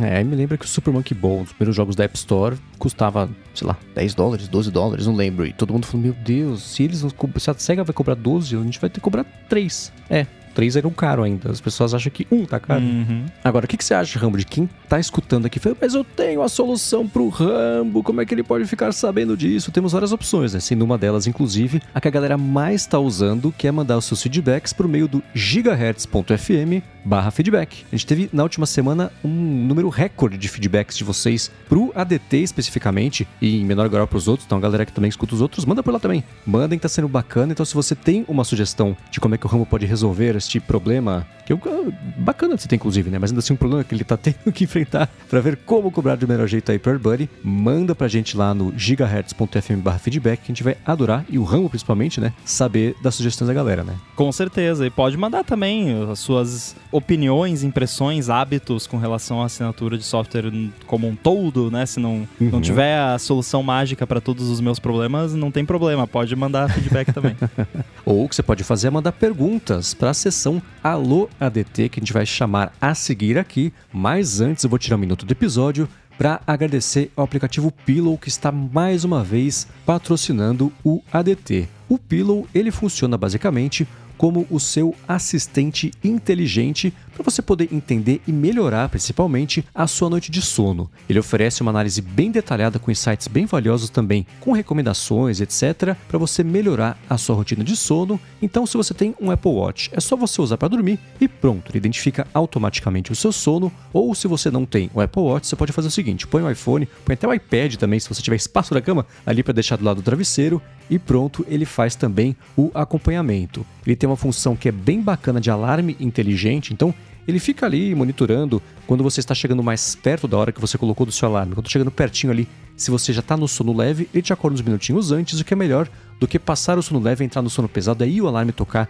na hora exata que você pediu para acordar, porque você pode acordar não tão disposto ou disposta quanto é quando está no sono leve e eu posso garantir que esse é o caso porque comigo funciona assim, funciona muito bem. Inclusive, uma outra coisa bacana também é que ele, se você quiser, ele categoriza os sons que acontecem durante o sono. Então, se você está, por exemplo, desconfiado, está tratando aí com sobre ronco, apneia do sono, fala também, ele usa machine learning para detectar e analisar tudo isso de forma segura, privada, só no aparelho, não vai para a web nunca, a não ser que você faça, escolha fazer, faça opt-in do backup para o iCloud. A interface dele é bem fácil de você usar para entender e explorar as tendências do sono, os dados todos que são coletados e os algoritmos que analisam isso estão sempre sendo atualizados de acordo com os achados dos estudos mais recentes sobre o sono. Quem usa o Pillow com o Apple Watch curte também ver, deixar a complicação, né? Se você quiser saber uma coisa específica, você coloca ali de complicação do Apple Watch, acorda, bate o olho, pá, já tá lá a informação consumida, você entendeu e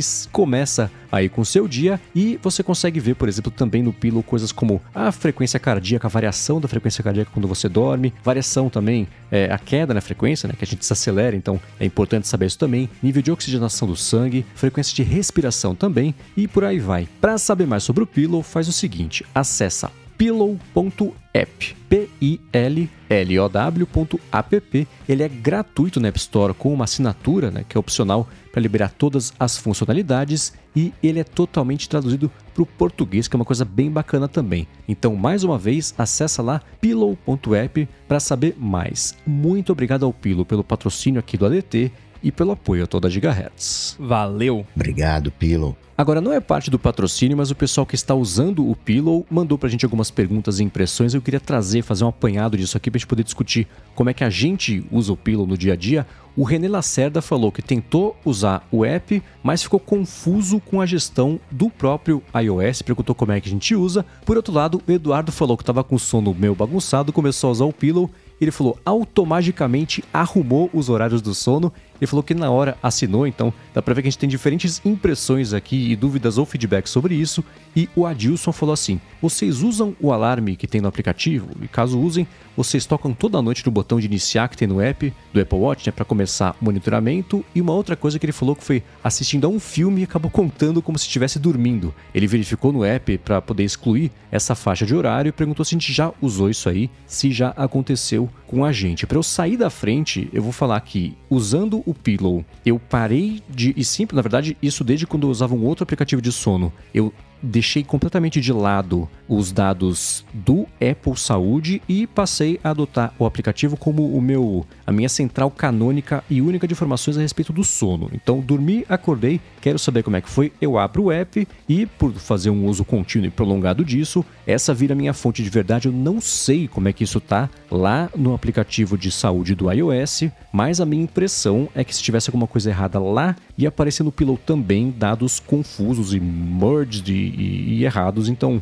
é, esse problema eu não tenho. Sobre a dúvida do Adilson, é, uso o alarme do aplicativo, né? Quero acordar às 8. E beleza, às vezes dá 10 para as 8, 15 para as 8, 5 para as 8, 2 para as 8. Ele me acorda porque identifica que eu tô com um horário, que eu tô com um sono mais leve, que vai ser melhor me acordar naquele momento do que deixar passar o momento e me acordar pontualmente às 8 quando eu estiver no sono profundo e eu já começo o dia meio imprestável. Eu nunca passei pelo problema de, sei lá, tô vendo um filme e ele identifica que eu dormi, mas esses dias aconteceu com a minha mãe e ela não usa o pillow, eu acho, mas ela falou que deu quando ela tava dirigindo, que ela ficou numa posição ali dirigindo por um tempo, o relógio falou que ela tá dormindo, colocou como sono. Então talvez seja uma questão do Apple Watch e não necessariamente do pillow, mas se isso acontecesse comigo, eu não sei se eu ia putz, é só um dia, tudo bem, ou se eu ia lá mexer para tentar excluir esse pedacinho, tirar ali do sono, etc. Mas acho que vai de cada um com o diligente você quer ser sobre os dados coletados aí do seu sono. E para vocês? Esse lance de, de ver filme é um bom teste se você é hiperativo ou não, né? Porque, tipo, isso jamais aconteceu comigo em nenhuma situação, porque eu sou hiperativo, então eu tô sempre balançando a perna, sempre mexendo, então isso não acontece, né? Meus batimentos em repouso já são um pouquinho elevados. Agora o Rafa já várias vezes. A gente vai no cinema, aí a gente tá saindo do, da sala de cinema, ele mostra pra mim lá no, no pillow lá, olha aqui, ó, dormi uma hora e meia.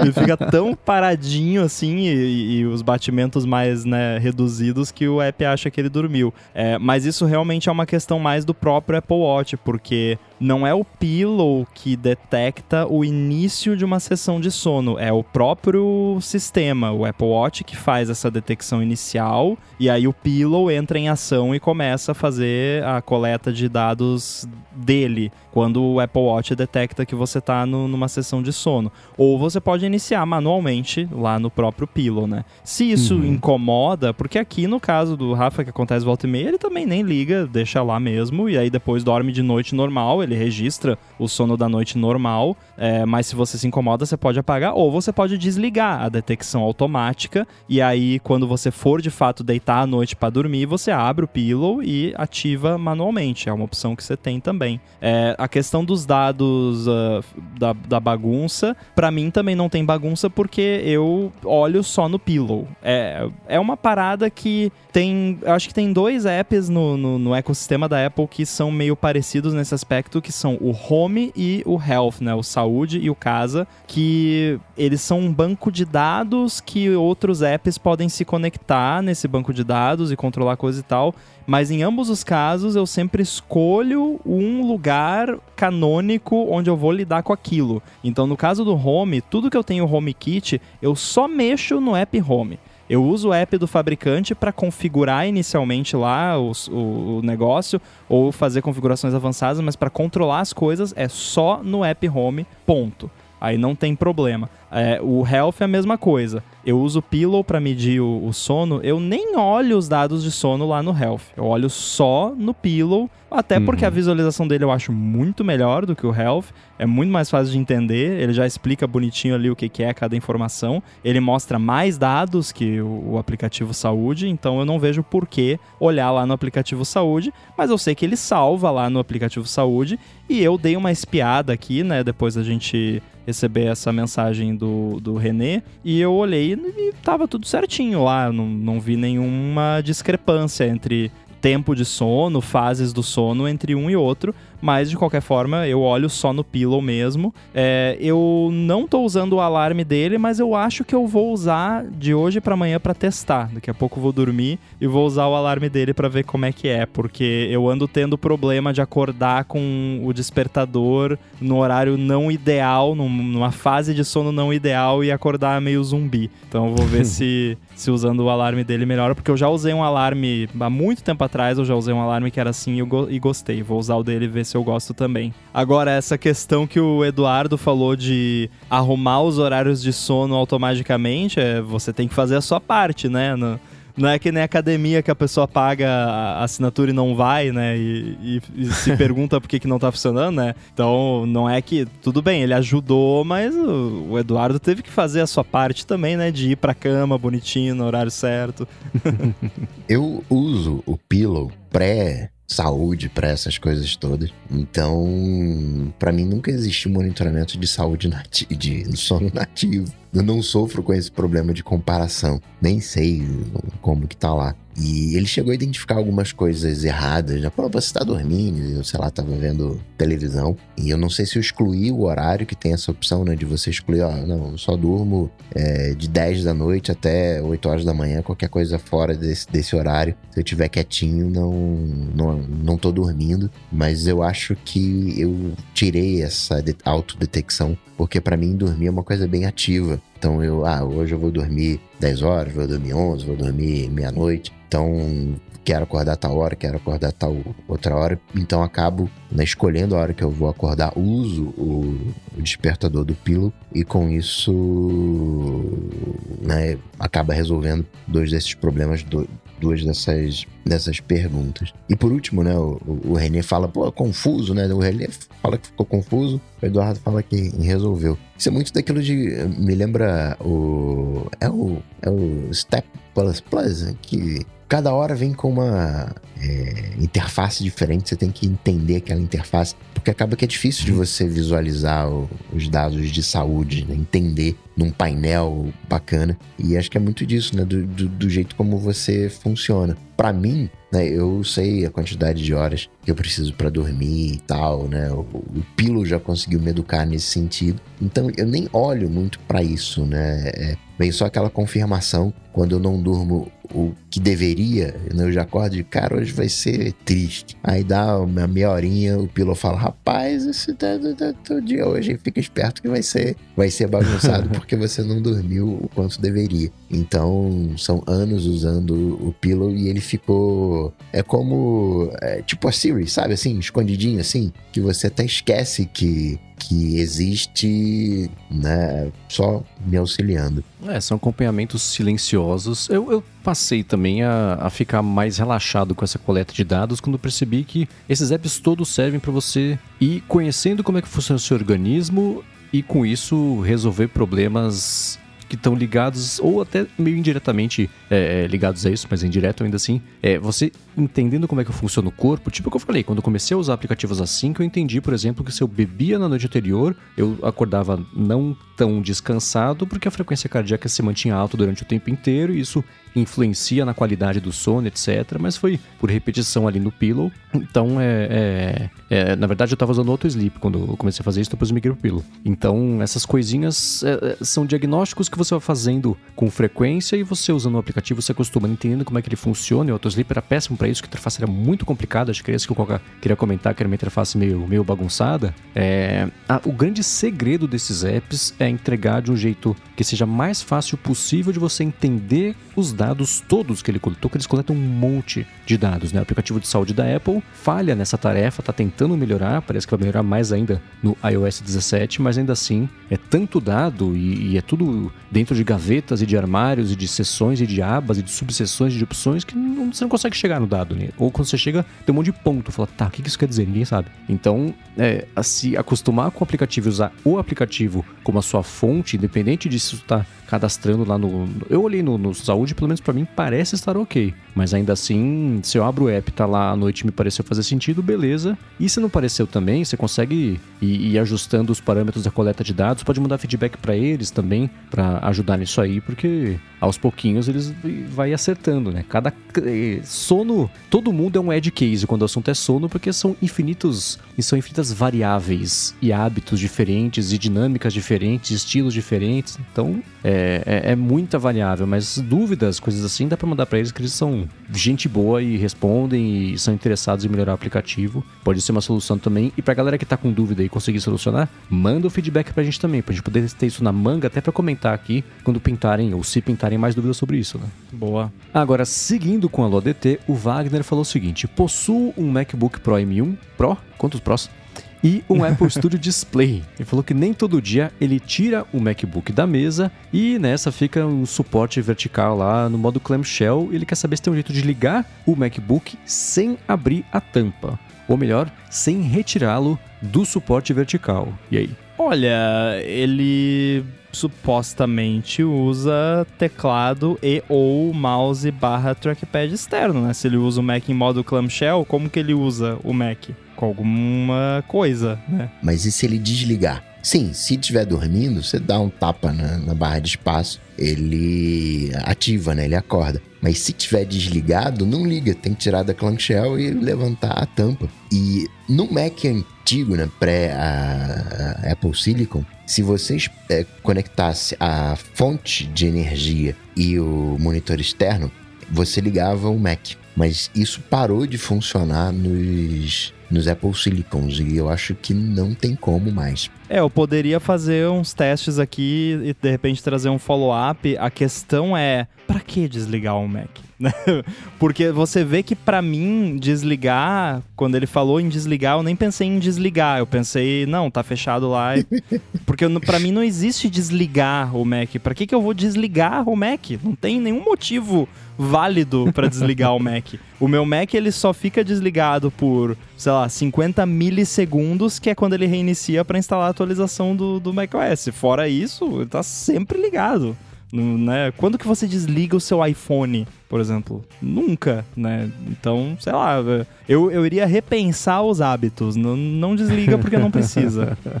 Ah, não, mas vai ficar muito tempo ligado, vai ficar lento. Não, esse é pensamento de usuário de Windows. Mac não fica lento por estar tá muito tempo ligado. Se o seu tá ficando, tem alguma coisa errada. Gasta pouca energia. Claro que todo mundo Gasta já. nada. Você pode até deixar na desconecta da, da tomada, fica só na bateria.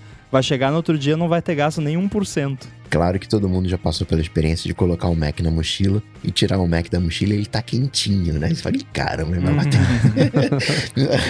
Não desligou como deveria, que tem aqueles powers, é, power nap, né? Whatever. É.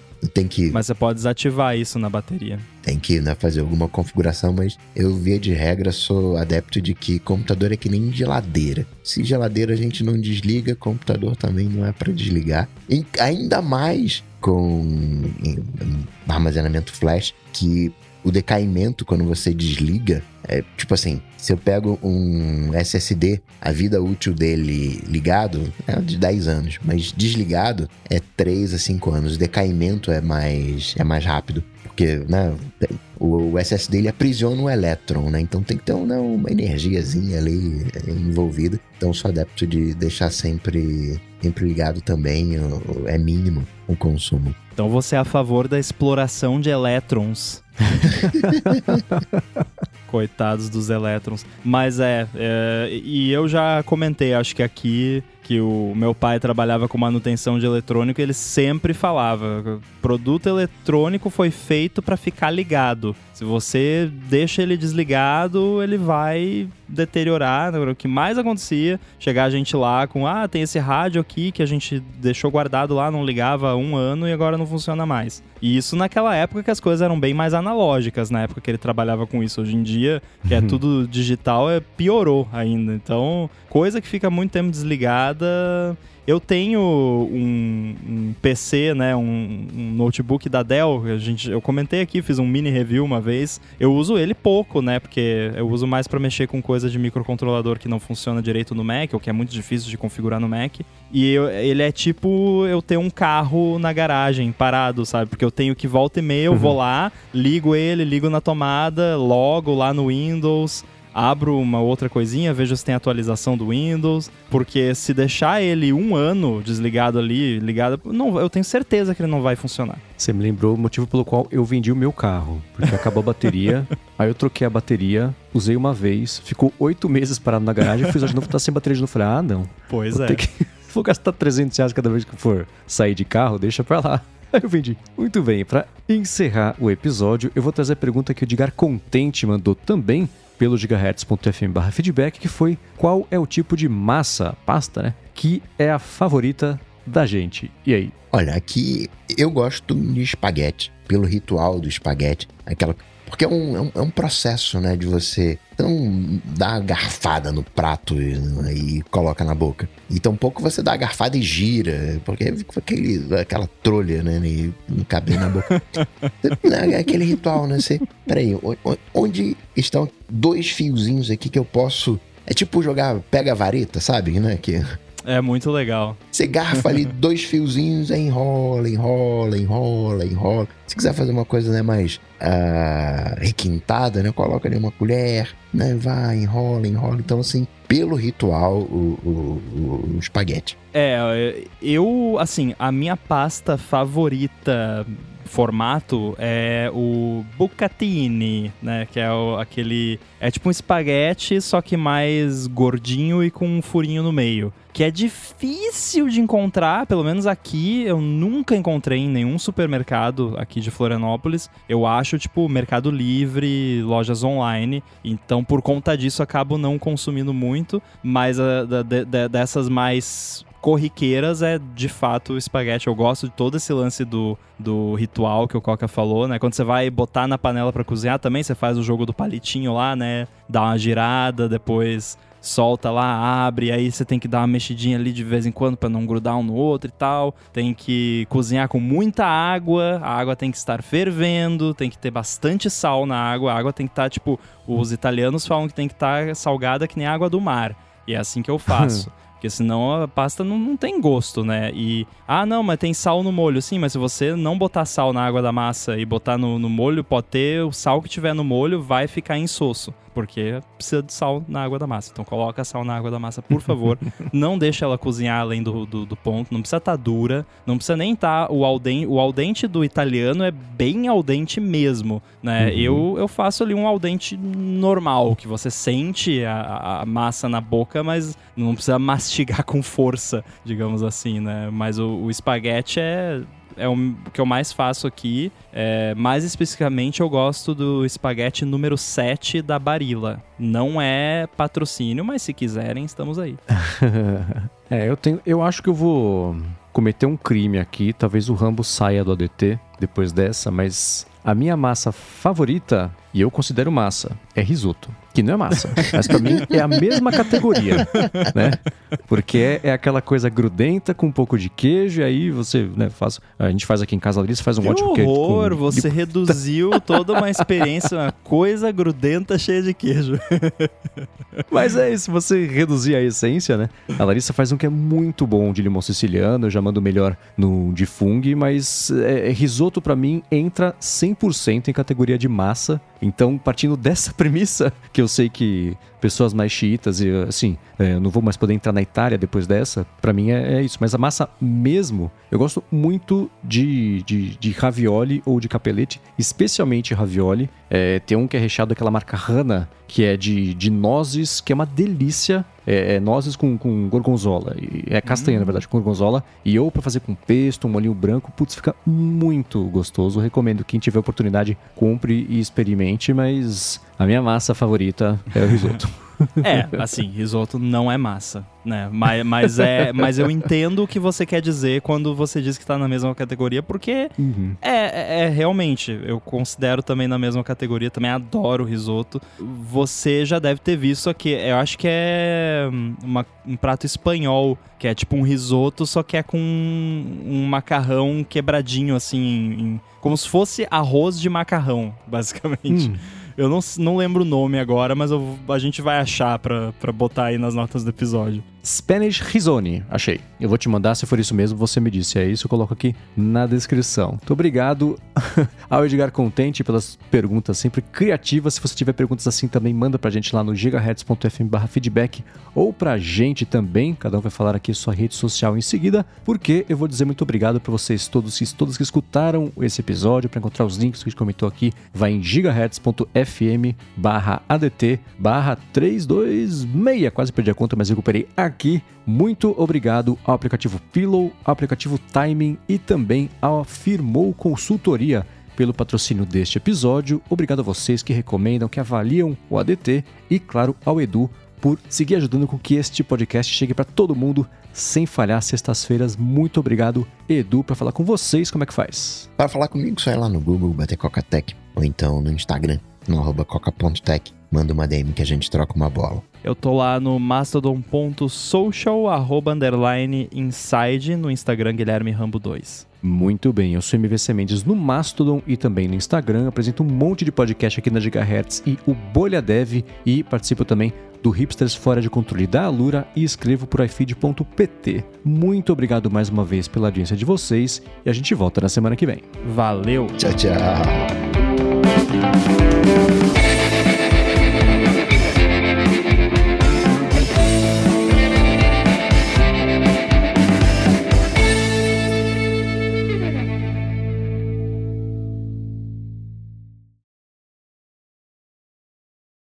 E esse bar que você foi, Rambo, tem um aqui em São José também. Não sei se eu comentei quando a gente tava aí. Tem um aqui pertinho de casa, mas a gente foi uma vez, foi bem ruimzinho. Não, não voltaria, não. Mas como você sabe o bar que eu fui? Porque no copo que você mandou a foto tava o logotipo do bar. Ah, pô, já fiquei pensando aqui, ué.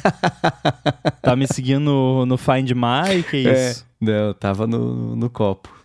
É um logotipo bem característico, né? Sim, sim. Mendes tem cara de que fica manjando reflexo nas fotos. Aham. Enhance. É.